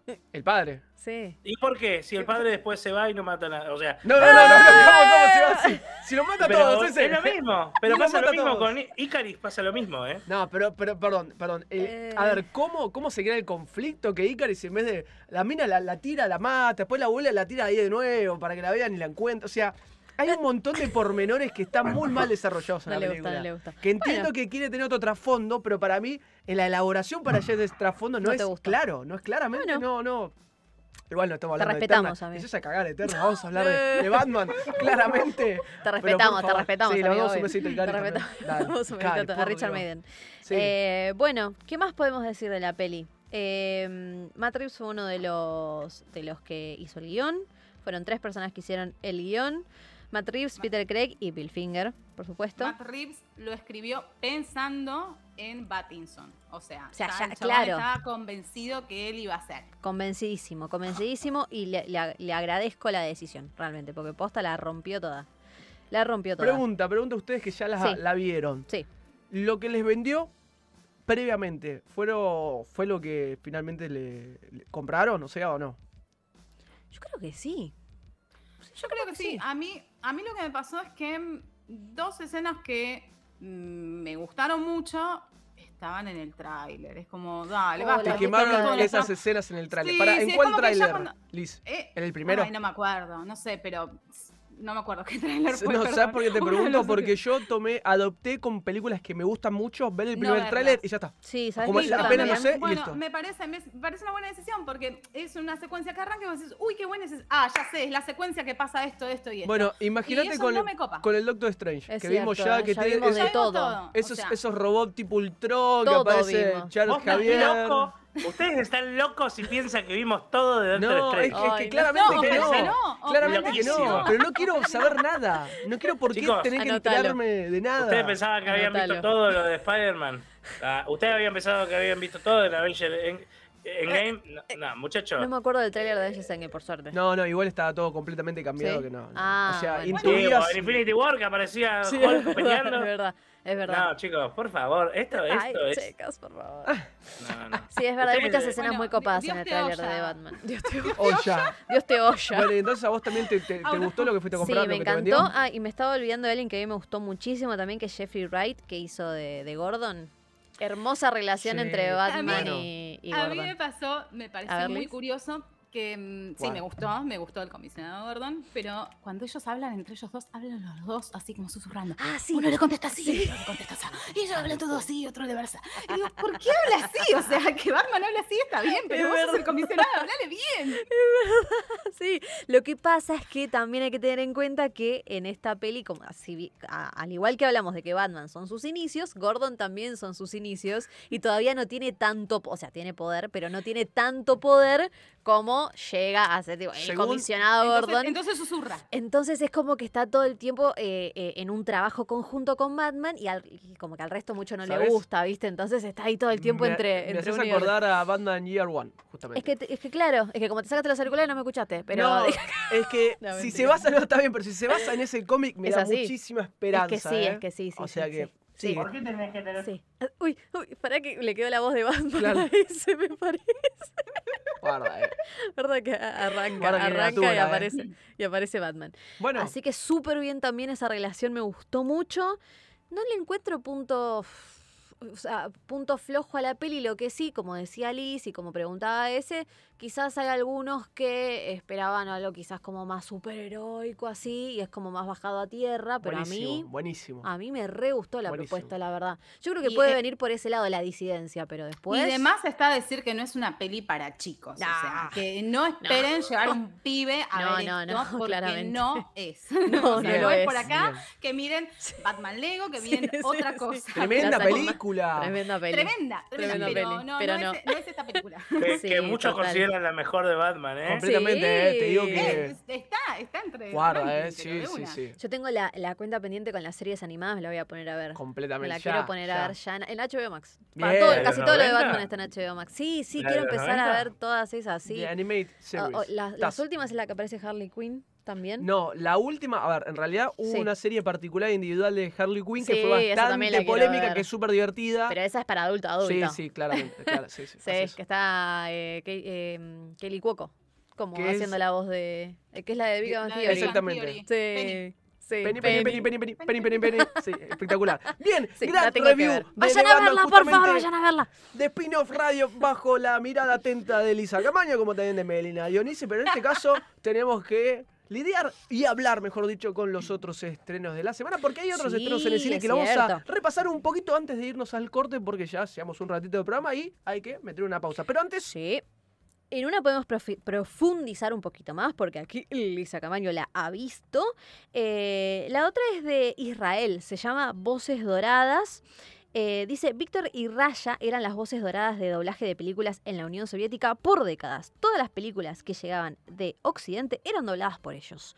Cuando en 1990 cae la Unión Soviética, ellos deciden emigrar hacia Israel, donde descubrirán que su talento no les brindará las mismas oportunidades que tenían antes. Estamos hablando de un drama dirigida por Eugenie Ruman. Es una de las opciones internacionales que tenemos aquí en nuestro país. Y Liz nos va a contar de otra propuesta que se llama Bajo la Corteza. No. No, no es Bajo no. la no, Corteza. esa, no. ¿Sabes que No esa es no la Bajo vi? la Corteza. ¿Cuál es No, Liz? yo, yo vi, eh, miré como El cielo después de llover, que es un documental eh, de, la directora. Mercedes Gaviria Jaramillo. Ah, Eh, nosotros lo pudimos ver eh, por un screener que nos mandaron. Esta película la pueden encontrar eh, en el Centro Cultural San Martín y en la plataforma Puentes de Cine. ok. Bien. Básicamente es el primer eh, largometraje de, de esta chica que tiene 30 años, eh, que es una reconocida sonidista. eh, ella nació en Medellín, pero está radicada en Buenos Aires ya hace como una década. eh, hizo su formación en la Universidad del Cine, en donde ella también es eh, actualmente docente. Y trabajó con muchos referentes acá en la industria nacional. Esta es la primera vez que se pasa de hacer tratamiento de sonido a hacer su ópera prima, su largometraje Mira. y ya tuvo un recorrido eh, por varios festivales donde le dijeron, che, qué bueno lo que hiciste para hacer tu primer laburo, la verdad que como directora está, está muy bueno. Es muy cortita, dura una hora diez, y básicamente el documental lo que hace es retratar su vida familiar y cuenta cómo fue desarrollando su pasión por el cine. Eh, hay que mencionar que Mercedes Gaviria Jaramillo es eh, la hija de Víctor eh, Gaviria, que es uno de los realizadores colombianos como más destacados de, de ese país. Y bueno, desde que chiquita mamó cine, Claro. hay registro audiovisual desde que es una bebé.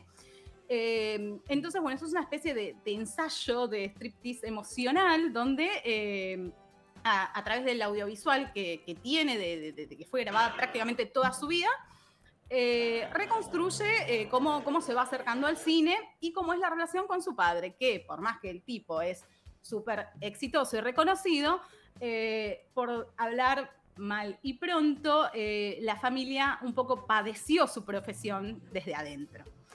Em, Tremendo, parece- para, para. Le mando un- un- un- una pausa a Lisa porque ya lo que nos contó es impresionante para que la vayan a ver a la plataforma donde nos contó Lisa, que si ahora me recuerda dentro de poquito, como también en el Centro Cultural San Martín, una película que te da eh, ganas de ver con todo lo que está pasando hoy, obviamente ahora en este contexto nacional, ¿no? Mm, sí, sí, básicamente es una película más bien introspectiva, Sí. es autobiográfica, eh, pero es muy interesante eh, cómo, cómo- cómo se conecta ella con, con el cine. Si les interesa conocer un poquito más de esta directora, incluso antes de ver esta película, Sí, hay una conversación que va, una conversación, un, un podcast Sí. eh, que se llama Escuela de Cine, que es de Emi Guarazoni, que tiene una entrevista con ella que es muy interesante, eh, como para tener un background de, de quién es la persona que está de, de esta producción. Eh, si la quieren ver, como les dije, lo pueden ver en el Centro Cultural San Martín. Las funciones están 150 pesos para estudiantes y jubilados Nada. o 200 pesos para cualquier persona que, a comparación de lo que yo pagué para Batman, nada. No tiene sentido. Es nada. Eh, y si no, a través de la plataforma Puentes de Cine, que no la conozco, pero probablemente la, Claro. sí, la, la googlean y, y la, y van a poder Una buena excusa para estar en la plataforma, como decía. Lisa. Así que Sí. buenísima la review de Lisa sobre esta película. Pero tenemos otra película más que, como la anticipaba anteriormente Meli, es Bajo la Corteza. Está, lo están viniendo a buscar, ¿eh? ¿Qué rompió, Guarda, ¿qué rompiste ese?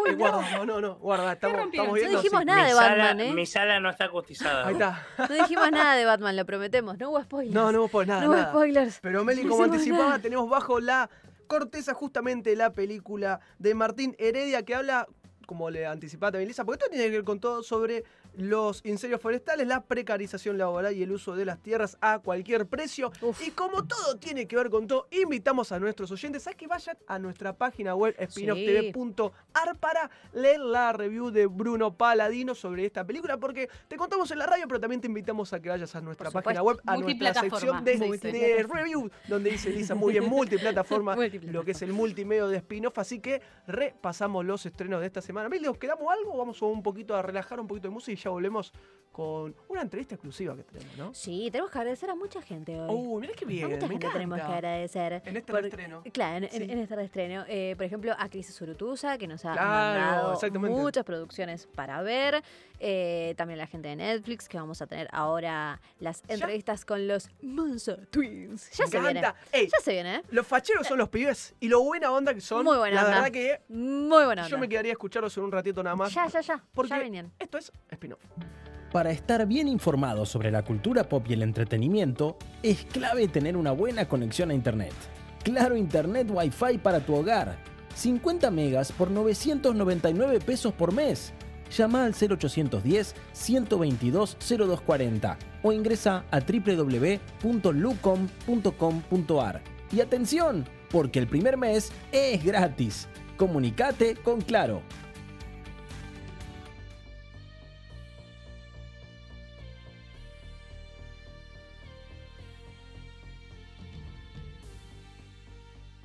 Y continuamos en este spin-off de marzo, en el comienzo de una nueva era, una nueva temporada de este gran programa de radio llamado Spin-off TV, que Spin-off TV y Spin-off Radio claramente, porque somos multiplataformas ya que nos ven en Canal C de la provincia de Córdoba también, pero en este caso en Spin-off Radio estamos teniendo un gran marzo, Programón. comienzo de marzo, y qué lindo porque tenemos una entrevista exclusiva con los amigos de Netflix. Sí, así es, porque como muchos saben, se estrenó en Netflix Cielo Grande hace poquito. Es una serie muy, muy divertida, muy adolescente también, aventura. Hay varios conflictos dando vuelta en esa, Guarda, guarda. en esa serie spoilers. muy interesante. Y lo interesante también para nosotros es que se filmó acá en el Delta. En el Acá Delta, en, el, qué en el Delta, aquí en Buenos Aires.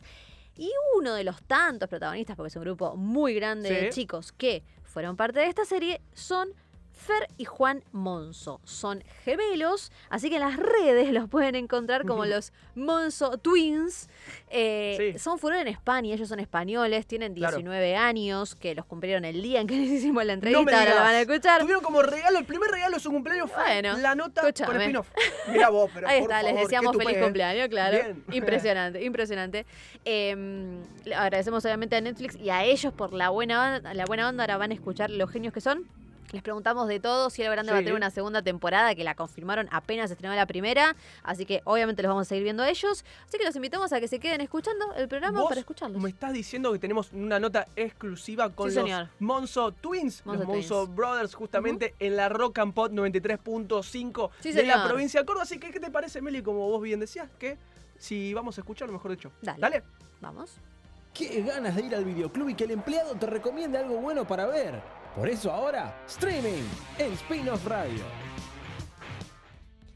Estamos aquí en Spin-off y tenemos dos invitados súper pero súper especiales, porque seguramente muchos de ustedes saben que en Netflix se estrenó Cielo Grande hace muy poquito, una nueva serie súper pero súper divertida que se las recomendamos muchísimo. Pero ¿para qué voy a contar yo sobre la serie si tenemos a estos dos cracks protagonistas del otro lado, que son Juan y Fer Monzo, los Monzo Twins? ¿Cómo andan, chicos? Bienvenidos. ¿Qué tal? Hola, ¿qué tal? ¿Cómo Encantado de estar aquí. Bueno, lo primero, yo soy Fer y yo soy Juan, para Ahí que lo está. sepan un poco.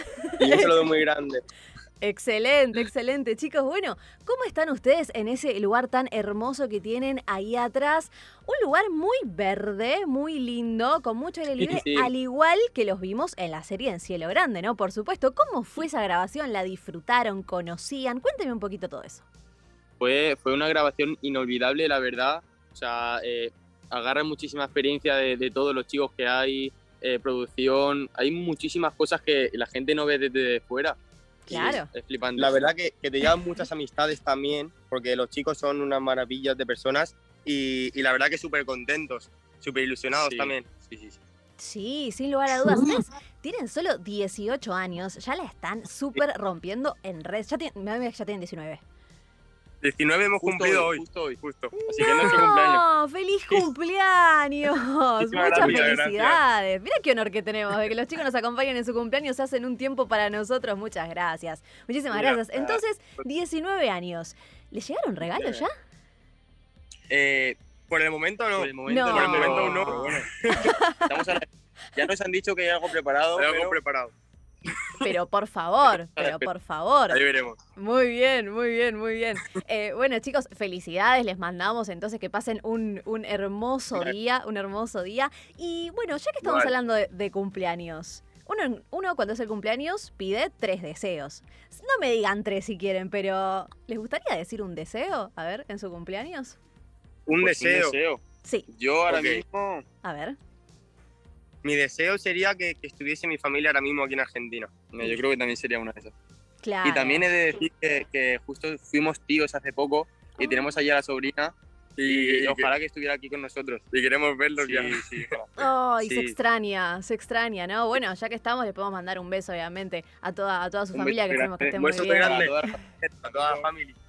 Ahí está, ahí está. Bueno, igual, ya que ustedes son súper genios de las redes sociales y de la tecnología, obviamente el contacto ahora, gracias a Dios, es permanente. Uno puede estar todo el tiempo con la familia.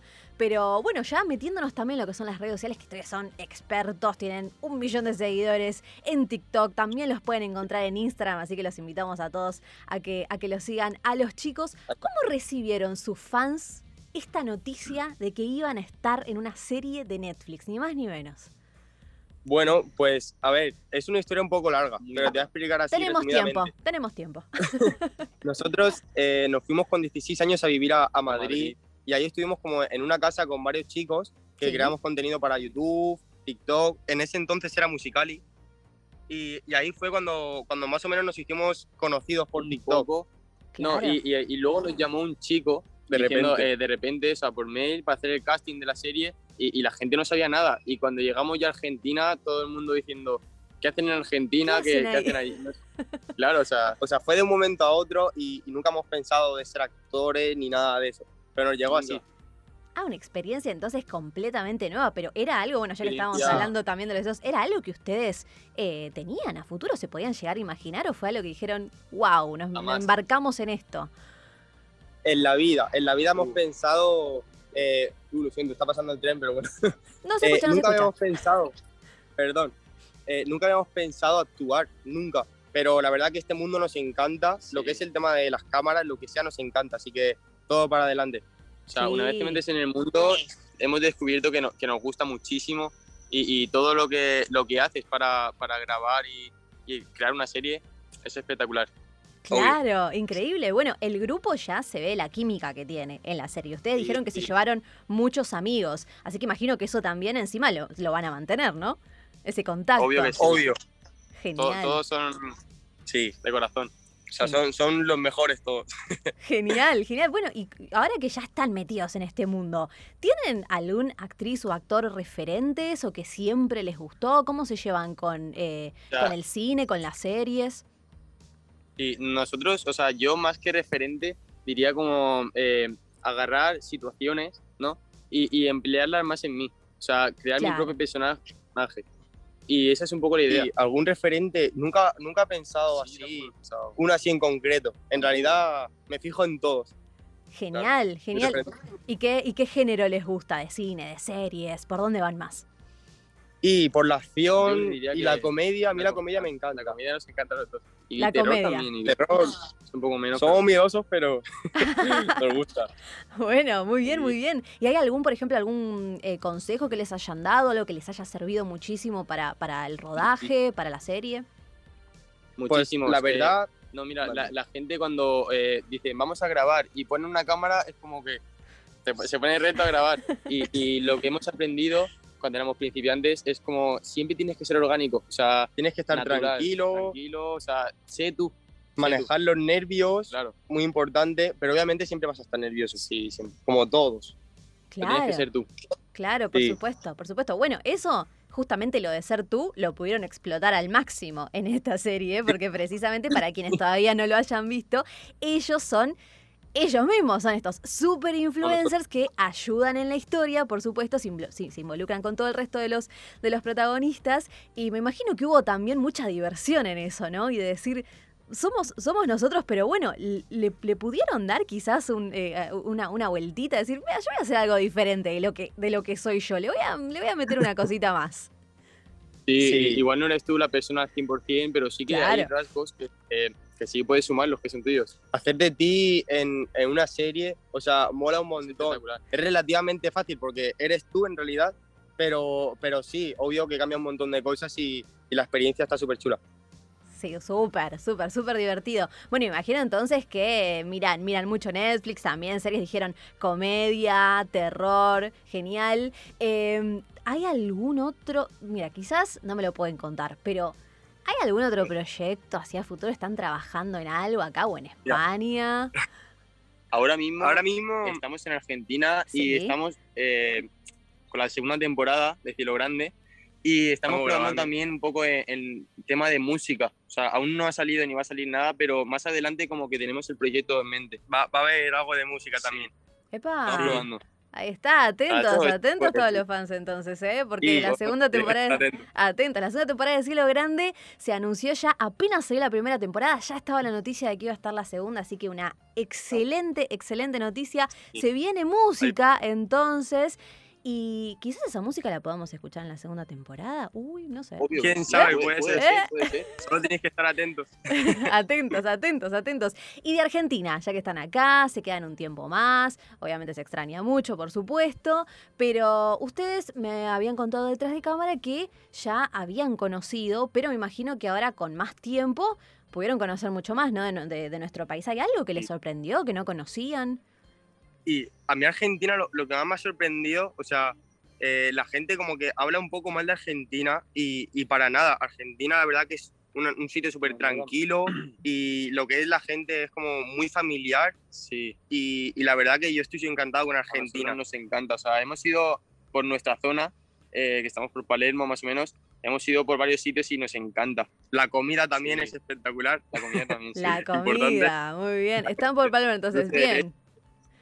Bueno, Sí, vi- pero- vieron que nos acostamos muy tarde también, somos de comer muy tarde. No, sí. muchas costumbres, muchas costumbres diferentes. Pero bueno, yo les nombro y ustedes me dicen sí o no, pero para mí es claro que sí. Asado, comieron.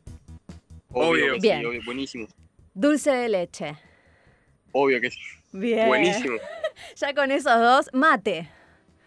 Mate Mate, también, Lo probamos, lo probamos. Aquí los chicos del elenco sí que no- nos dejaron probarlo y Bueno, bueno, bueno. está bueno. Ah, Hay que acostumbrarse, pero... había mucho mate en el set, entonces, mucho, mu- mucho Eh, mate compartido. igual, voy a decir que más producción, sí que, sí que todo el mundo tenía más. La, la cosa es que estaba el COVID y tampoco La se podía compartir pandemia. mucho, Claro. Claro. pero más o menos así un poco detrás de cámara.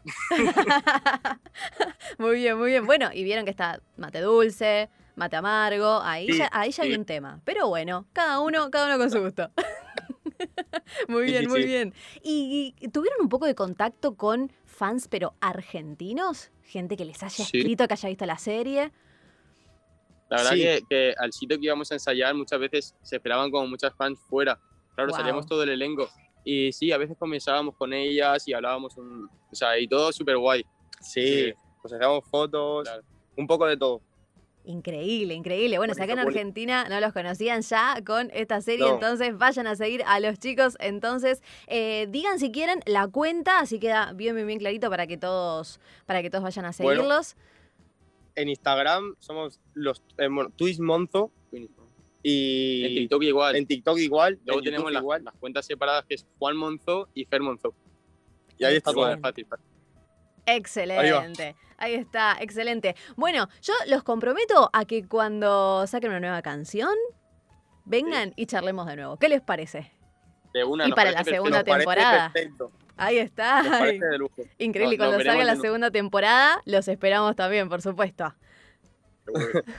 Perfecto. Genial, chicos. Les deseamos todos los éxitos, todos los fans de los chicos y quienes les encanta el streaming también. Vayan a darle play a Cielo Grande que va a tener una segunda temporada. Los van a ver a los chicos. Es una serie muy, pero muy divertida que se la súper recomendamos.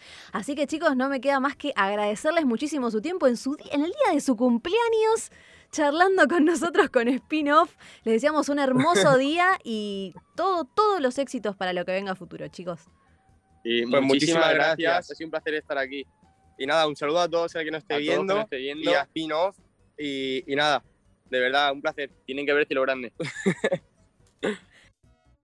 Arriba, arriba, abajo, izquierda, ataque, salto, salto, genial. Desbloqueaste la sección videojuegos en Spin-off Radio.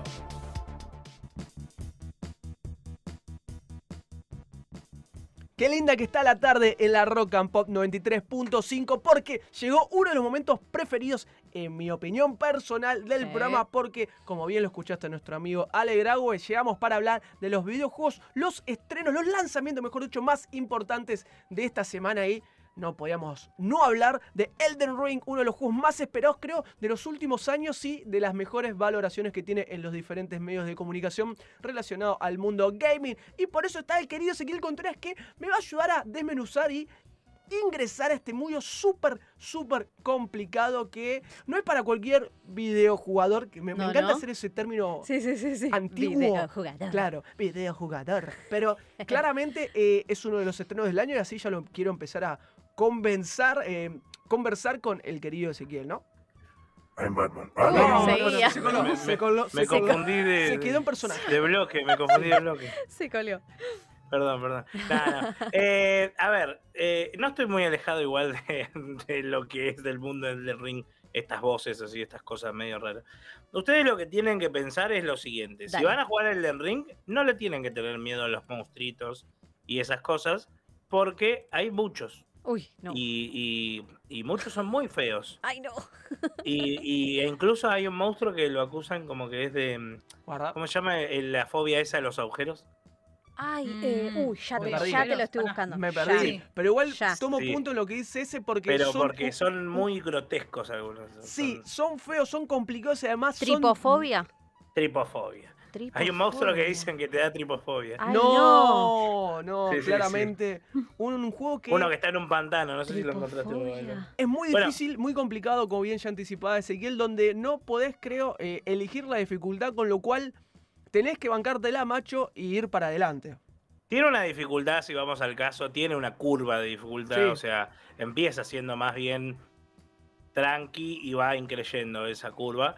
Eh, de todas formas es muy difícil, muy, muy difícil. Mm, Eh, pero los que están acostumbrados a los juegos de From Software, que es los Dark Souls, Los Demon Demon Souls, Souls, claro. Demon Souls que ahora estuvo el remaster, eh, para los que tienen Play 5, eh, y bueno, los que tuvieron Play 4 seguramente jugaron a Bloodborne también. Claro. Eh, to- son todos del mismo estilo, o sea, básicamente inventó un género, Dark Souls, que es el Souls-like, ¿no?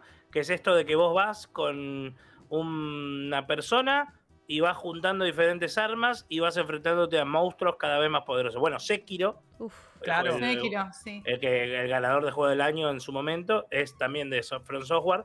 Igual la dificultad que, que en, en Dark Souls, igual que la dificultad ahora en Elden Ring. ¿Cuál es la diferencia de que, por qué esta- fue tan anticipado el Elden Ring? Está metido dentro del proyecto un tal George R. R. Martin, Ponete a escribir, me están Ni diciendo. más ni menos, ¿no?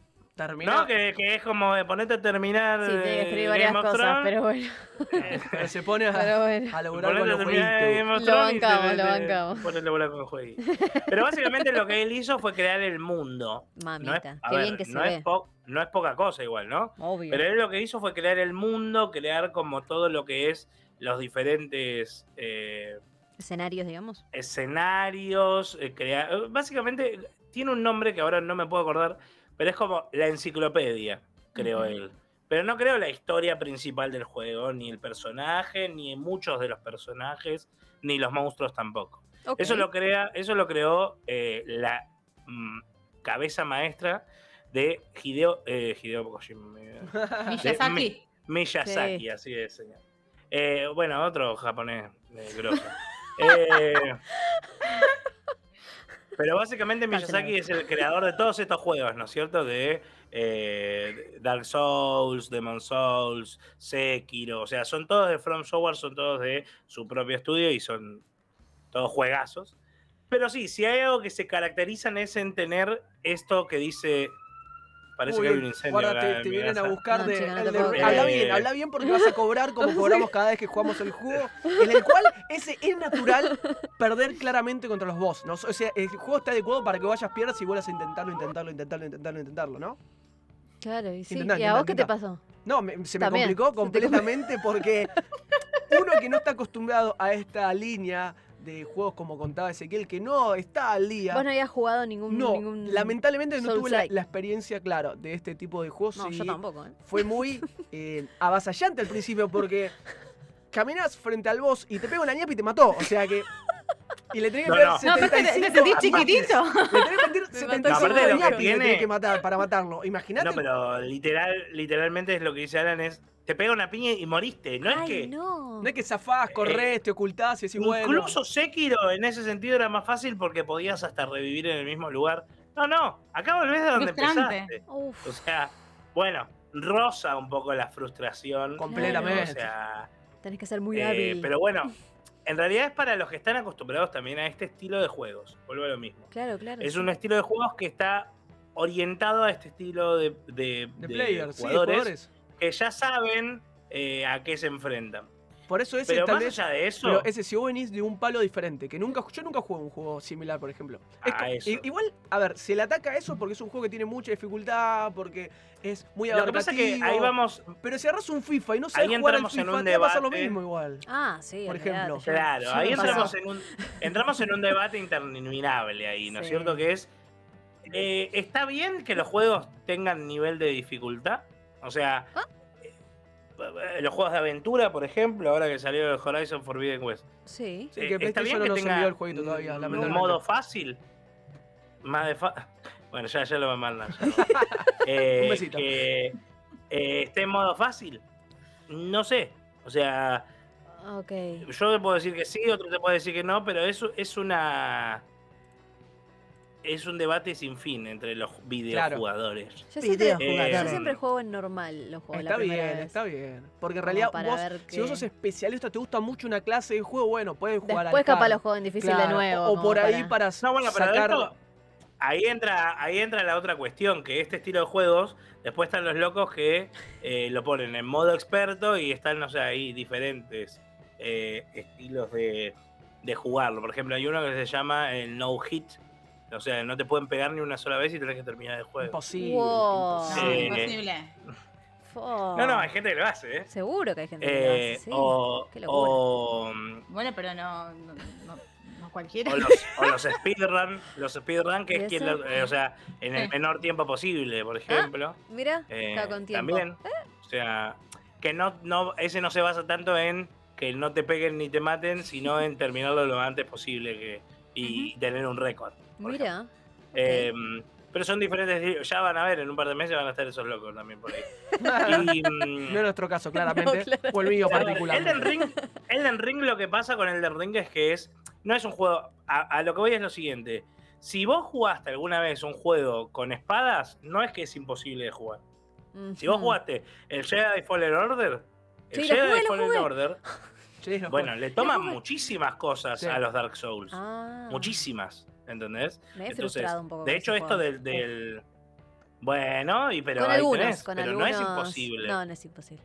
No, no es verdad, no es imposible. bueno, sí, bueno, Darth Vader, Darth Vader es un hijo de No. Eh, cuando te toca Darth Vader es la muerte. Eh, No, la última también. Creo que estuve tres horas reloj la última también. dándole. En serio, ¿eh? Reloj. Mierda. Tres horas Bueno, reloj. y acá pasa un poco lo mismo, ¿no es cierto? Yo no lo Pues se lo terminé ni pasaba a por... Nico, Nico me lo pasaba a mí. Se lo pasaba a Nico, Nico Y me lo pasaba a mí. Y así. Y probaban. Porque aparte la diferencia en este juego, a diferencia de otros Dark Souls y demás, o del Sekiro y demás, siempre es como un mundo abierto, pero guiado. A ver, ¿cómo te explico? Es como... Ah, eso es eh, importante, claro. el, el, el- el Jedi Fallen Order, eh, vos podés investigar y explorar, Pero- o el God of War, ¿no es cierto? Vos Hasta podés cierto investigar punto. y explorar eh, Sí. el escenario, pero hay un momento que hay un muro. Tenés que una- llegar, un claro. Es cierto, Claro. es cierto. Sí, sí, te limita. Eh, sí. Acá es un mundo, es un mundo abierto. Wow. O sea, es como un GTA en ese sentido. Es como un Breath of the Wild. O sea, es, es un mundo abierto y vos tenés como tu caballo, cabra, espíritu. Porque es como un caballo con cuernos, es rarísimo. Ok. Em, Inventaron una criatura. Lo, como- lo invocás y con eso andás, ¿viste? Mira. Em, y en base a eso es que vas a ir, o sea, tenés diferentes puntos en el mapa para ir. Tiene una historia, ¿entendés? Eh, no es que no la tiene, eh, pero la realidad es que en este estilo de juegos la historia realmente pasa como medio a un segundo plano. Claro. Y es como. ¿Sabes cuál es la- por qué a la gente le gusta tanto estos juegos también? Porque a vos te debe haber pasado entonces con el Jedi Fallen Order. Que cuando le ganaste a ese jefe que, que te resultó imposible, Sí. lo festejaste, pero como Sí. campeón Sí. del mundo. Sí, sí, sí. Bueno, y eso. Porque te superás. Totalmente. Bueno, pero es un poco eso, ¿entendés? Sí, Cuando es lo verdad. terminás así como, vamos. Dale. Y entonces No, yo va un poco por ahí también verdad. La, idea de este juego. Eh, Ese desafío, entonces, nada, ¿no? o sea, claro, a mí me pareció que, que es cierto con lo que dice Alan, que no, no va para mí, para todos los públicos, Claro. Eh, pero si te gusta la- la- el, mu- lo- el mundo abierto, aparte el mundo abierto es increíble. O sea, gráficamente el juego es alucinante. Sí se ve. Eh, en cuanto a la jugabilidad, se siente hiper cómodo. Aparte, no sé cómo explicarlo, pero logran una cosa que, como hay un millón de armas distintas, ¿entendés? Logran como transmitir esa sensación de, de movimiento Según el eh, arma. con cada arma. Wow. Claro, porque una espada es una cosa, y una espada, hay una que es una espada gigante, y que vos apretás una vez al, no pesada. sé, a- al cuadrado, y vos ves que el tipo le cuesta un montón moverla, pero Claro. claro. Pero también, pero también cuando es una espada gigante, a diferencia de la otra espada, que es que al bicho le pega con esa espada y lo haces miércoles, Sí, pero también y, a los Dar- otros- y con la otra espadita te cuesta más, ¿entendés? Es, como. es- tiene esa cosa de RPG también que no deja de ser. deja- no deja de ser un RPG que vos vas subiendo habilidades, vas subiendo. mejorando Y el- básicamente el tu personaje no va a ser. Tu personaje no va a ser igual que el mío, Eh, pero. Eso le iba a decir ¿Seguro? a ese. Con, Ah, to- qué bueno con toda la cantidad de, de- de armas, de ropa, de equipamiento que hay, es muy difícil, muy que se repitan las experiencias de los jugadores. Obviamente, yo me siento con eso y jugamos los a la par haciendo lo mismo, bueno, va a ser similar. Pero es muy, muy difícil ya que No. tiene un montón de opciones para que no sea lo mismo. Además que tiene diferentes tipos de, de- de personajes, tipo, puedes empezar con un mago, con un samurái, con, Ah, con diferentes características, con lo cual... hombre o mujer. Hombre, Sí. mujer, que la experiencia siempre va a ser nueva, siempre va a ser diferente. O sea, puedes empezar juego Exacto. diferente, de- No, con y- diferentes tipos de personajes y repetirlo y vas a tener, obtener una experiencia nueva con respecto a eso. Y además, por ejemplo. Alan le puede subir a la velocidad y, al, y a la agilidad, y yo le subo a la fuerza. Y, y son dos personajes distintos. Totalmente ¿Me distinto. entendés? claro. También, de cómo, a, a- a qué tipo de arma, porque también depende de tu habilidad, es el tipo de arma que se te habilita que puedas usar Claro. o no. O sea, si vos utilizas O sea, mucho el disparo a un- distancia, claramente vas a mejorar el arco y Ah, flecha. y Si a mí me sienta más y a carne a piña, voy a mejorar más el golpe fuerte, no sé, hablando rápidamente. Sí, sí, sí, o sí, la sí, se magia, o la magia. Eh, Se entiende, se por eso es como más una cuestión de. ah, muy personalizable eso, a qué querés jugar vos y realmente es a qué querés jugar. Uy, qué copado. Y eso está ¿eh? buenísimo. Buenísimo. Eso está re bueno. Buenísimo. Y. mm, pero bueno, qué sé yo, yo es un juego que no puedo no recomendar. Es un, es un juego que está increíble. Eh, es un juego que para mí va a aspectos. ser candidato a juego del año. Uf, Eh, y, y es más, y te digo más, hoy tienen que hacer muchas cosas muy bien para superar un juego como Elden Ring para ganarle opa. El Sí. juego del año. Es claramente- Está muy bien hecho. o Es sea, todo lo que prometí. Es como dice ese que es de los juegos más valorados del año, de lo que, el del que, cual se esperó muchísimo y claramente cumplió a raja tabla. Estamos recién en marzo, con lo cual tenemos mucho de Elden Ring y claramente es un placer poder. Y tenemos juegos, ¿eh? La, Sí. la- la semana que viene pro- prometo hacer como un especial de los juegos que supuestamente salen este año. Dale. Porque- supuestamente porque. eh, no es muy bueno, que- sí. Sí. Y supuestamente porque nadie sabe nada, ¿viste? Pero bueno, Obvio. Supuestamente el God of War. Ragnarok Sí, es eh, verdad, es cierto. eh, y, y otros juegos más que uno tiene ahí como, eh, ¿qué pasa? Y cuando salen después, Excelente. ¡epa! Salieron. Bueno, esto voy a decir una cosita súper Sí. out of context, pero que me hicieron acordar ustedes cuando dijeron la habilidad que quiere usar cada uno y qué sé yo, y, y- y todos los personajes diferentes. Eh, quiero preguntarle a ese si conoce el juego de cartas Epic. Ajá. Bueno, me hice súper fan durante estas últimas vacaciones y me hicieron acordar lo que estaban diciendo de esto, cómo No me juegas las cartas y las... No sabes, me hice fan. Me hice súper fan. Qué bien. Gracias a Seba, Qué el bien. novio de mi cuñada. Así Bueno, que le mandamos mando un abrazo muy un beso a. Seba que nos metió en el mundo, Qué el mundo epic. que fanáticos seguramente de spin-off, como también nosotros Obvio. lo somos de Elden Ring con Ezequiel que le recomendamos completamente. Probalo, no, no, o sea, claramente tenemos que decir que Fíjate. jugarlo, intentá que es una experiencia completamente Yo lo voy a hacer y la semana que viene les cuento. Sí, Un dato, un dato importante, un dato importante, Sí. si lo jugás en PC, sí. eh, en PC estaba presentando muchísimos problemas el juego. Uh, Pero ahora vas a- ya salió un parche que supuestamente arregla muchos de esos problemas, así que vamos a ver si es así. Claro. Y le- le- les informo la semana que viene, pero bueno, Excelente. eh, en, lo- en consolas no pasaba, sí en PC. Claro, seguramente igual como dice ese, con, con lo- con los co- problemas que tienen los desarrolladores a- para llegar Sí. al día del estreno, con el juego siempre ocurren diferentes bugs, problemas, Sí, errores que que... encima en PC es en particular porque es medio que tenés el código para que después ya vas a ver también que van a estar los locos que van a ir matando dragones y bichos con un traje de, de Superman o, No, claro, o sí. ¿quién no? ¿Quién te dice que no van a tener tipo skins de Game of Thrones y esas cosas, eh? Posiblemente Meli se vuelve Amo. loca, pero esto es Elden Ring eh, de Bandai Namco, que le mandamos un abrazo muy Muchas grande a. María, claramente Wiimote, que nos eh, proporcionó este juego para poder reseñarlo y poder vivirlo, esta aventura épica, fantasiosa, difícil en Espinos Radio para hablar sobre videojuegos, pero tenemos un poquito nada más antes de cerrar este hermoso marzo que nos da la bienvenida en esta cultura pop en Espinos Radio acá en la Rock Pop. Para escuchar spin-off de la mejor manera, Claro Internet Wi-Fi para tu hogar. 50 megas por 999 pesos por mes. Y el primer mes, gratis. Llama al 0810-122-0240 o ingresa a www.lucom.com.ar. Comunicate con Claro. Ya estamos llegando al final de este primer programa del 2022 en Spin-off Radio, acá en la Rock and Pop 93.5.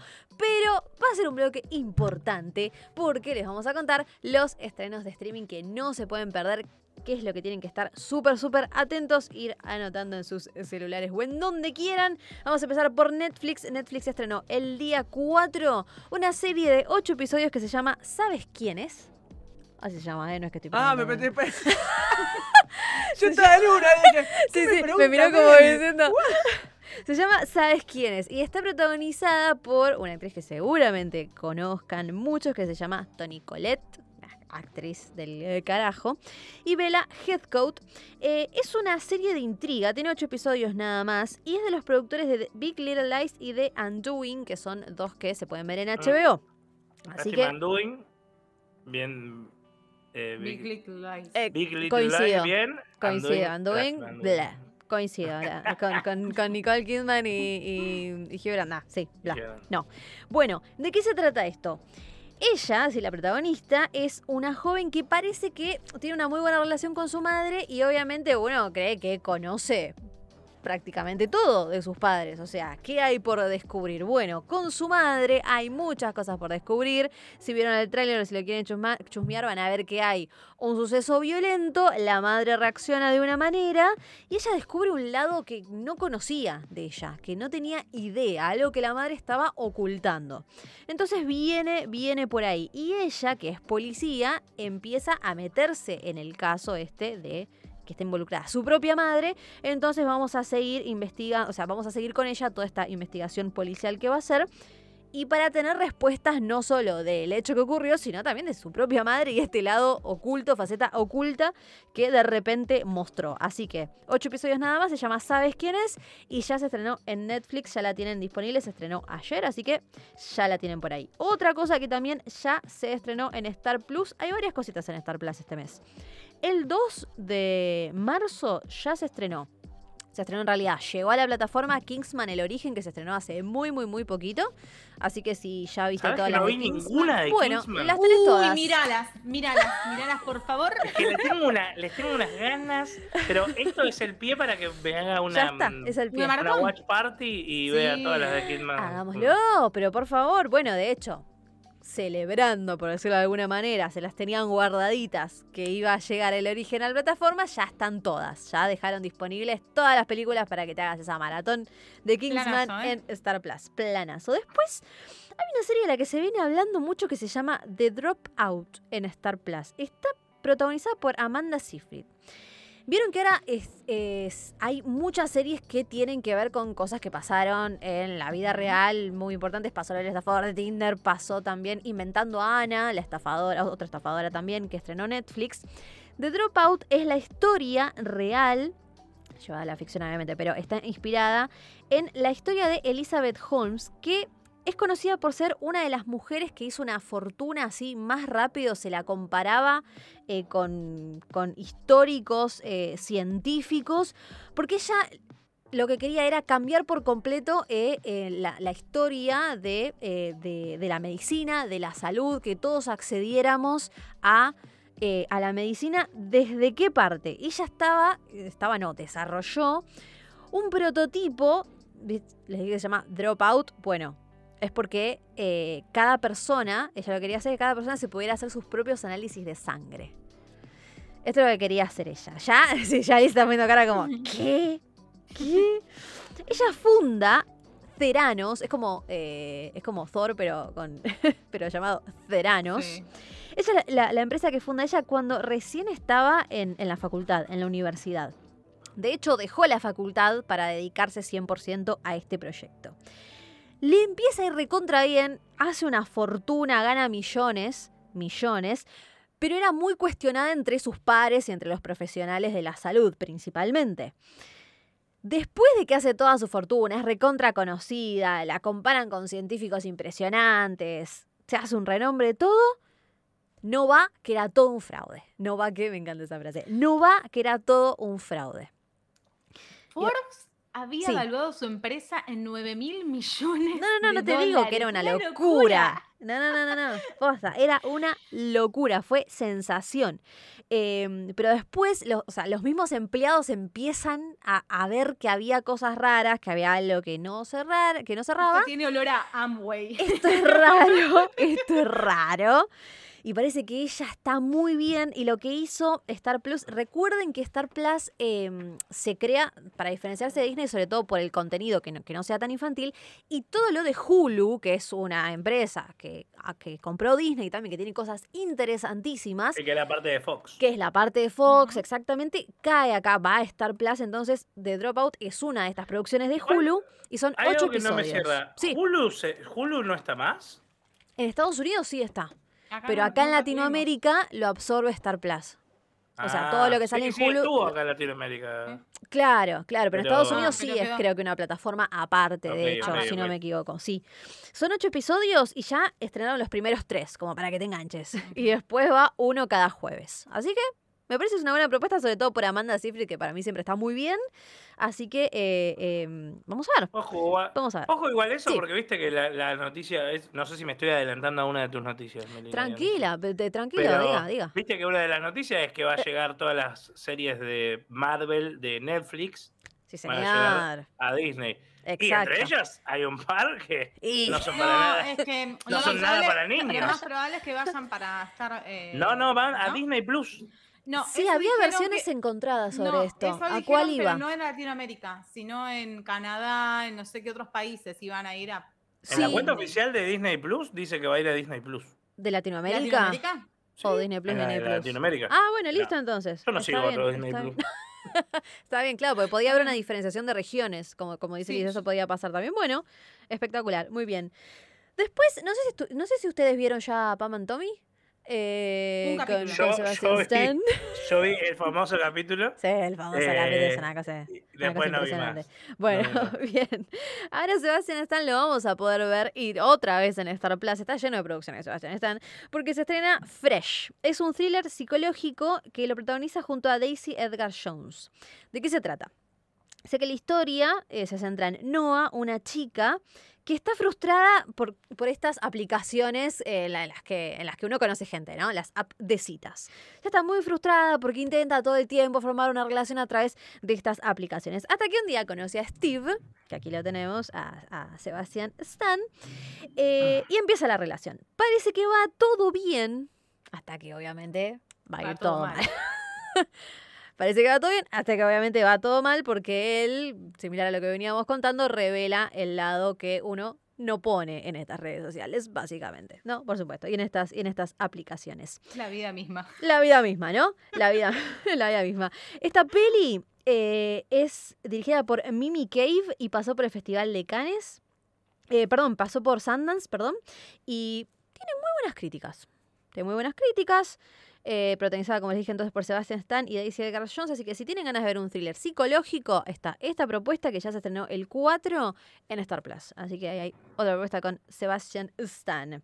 Después en Disney tienen nada más y nada menos que West Side Story. Nominada Mm. a Mejor Película en los premios Oscar, la última de Steven Spielberg. Eh, Lo está- digo, lo digo, Ay, lo digo. la viste. A ver. ¿La Me. viste? Oh, qué Yo la vi todavía. Oh, no. qué polémico. Oh, qué ¿Te gustan los polémico. musicales? Me encantan los musicales. Ah, Mira, mira. Los Miserables creo que es de los mejores musicales hecho Uf. película que se hicieron en la vida. Qué Tic, peliculón, por favor. Tic Tic Boom es buenísima. No sé si es tan buena Tic Tic Boom. El que está muy bien es Andrew Es Garfield. Andrew él. Garfield Y, la música, ¿no? O sea, sí. eh, desde Lin Miranda, o sea. Pero básicamente Tic Tic Boom me parece que le da mil vueltas Mira. a Amor sin barreras. Ahí va, Claro. esa era, esa era mi pregunta, como para Ah, poner sí, un- sí, una sí. escala. O sea, eh, West Side Story, Amor sin barreras. Primero que no tiene nada que ver en la traducción, me, me vuelve loco. Sí, sí. Nada Pero bueno, ¿Por qué? Porque así sí. es. Por- Porque quieren y porque pueden. Así es. Eh, Está bien. pero en realidad me parece. Primero que el doblaje. ¡Ay, Dios! ¿Pero por qué la viste doblada? No, no. El, eh, eh, Porque es un ser del mal, Eh, claro. Ah, no, porque en, el cine, porque en el No, yo cine no rebanco los está, doblajes igual, ¿eh? ¿En el Porque cine? en el cine no está Sí, subtitulada. es verdad. Ahora No, se eh, reestrenó. solamente las canciones. Ahora se reestrenó, pero está el sí. es malísimo. Ay, no. No, se agarró el pecho, ¿viste? A ver, Dolor. es que te lo Le digo, dolió. Te lo digo, te lo digo como, como muy rápidamente. La historia se basa en que hay una familia que Sí. es de Puerto Rico. Sí.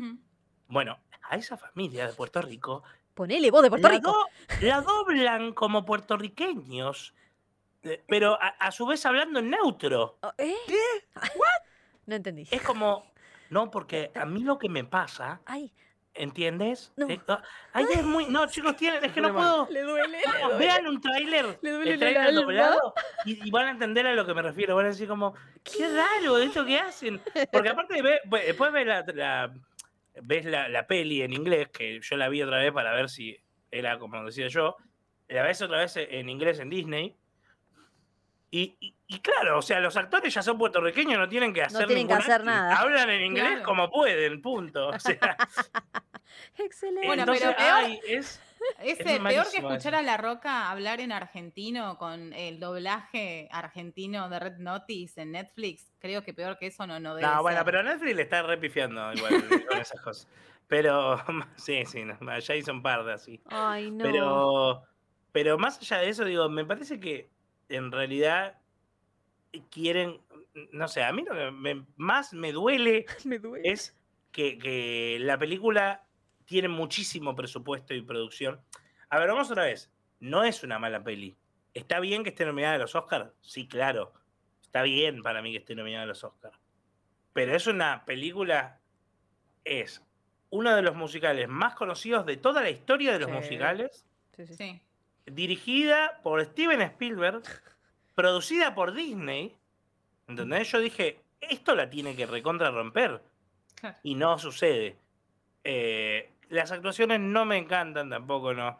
No sé si son los mejores actores elegidos para, Mm, para estos personajes. claro. Pero bueno, qué sé yo, o sea, mírenla, la historia está buena, Sí, la, yo la voy a ver. la- las canciones son buenísimas, se te van a Canciones. re quedar muchas. Gracias, Eh, ese. Pensaba ver este fin de semana, pero. No. Me recibió, ¿eh?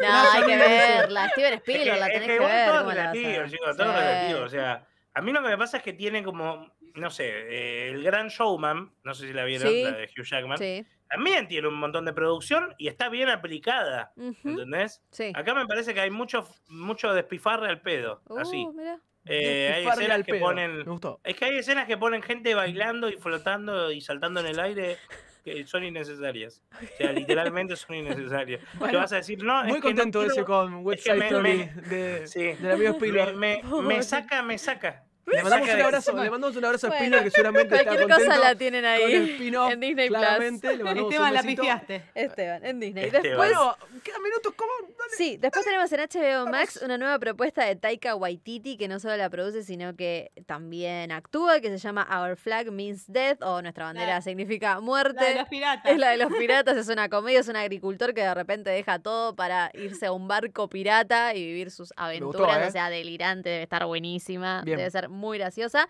Ustedes habían hablado de The Voice eh, Diabolical Claro. en Amazon Prime, así que también tienen esa propuesta eh, animada y esperemos que se deje de inspirar en Homelander el actor, por- porque, No, no. porque va a estar en problemas. va a estar en problemas. Y después una propuesta muy interesante en Stars Place, eh, se llama Shining, eh, Shining Veil. Se estrenó el 3, el 6, perdón, y está protagonizada, entre otras, por Courtney Cox, Gre- eh, Greg Kinnear, Sheryl Fenn, Mira Sorbino, Merrin Danji y Judith Light. Obviamente, Courtney Cox es como la, la más La conocida, figura. La, la figura. Y mezcla un poco de terror con suspense, porque es la típica familia que se muda a una casa y empiezan a pasar cosas. Ay, no me contés. Ay, no me Yo sé que a esa bueno le vas a dar play, seguramente. No, pero bueno, si lo tengo que hacer, lo hacemos, sí. Si lo, si lo tenés que hacerlo, lo hacemos. Sí. Eh, y esos son los estrenos varios, variaditos para todos los gustos en las plataformas de streaming. Pero tenemos un mes, como dijeron ustedes, Moon, eh, Moon Knight. De eh, todo. ¿Qué más se viene en marzo que se me está pasando? Muchas cosas Knight, seguramente que vamos a repasar. Bueno, de Batman en cine, obvio. Anotando, bueno, claramente. Project.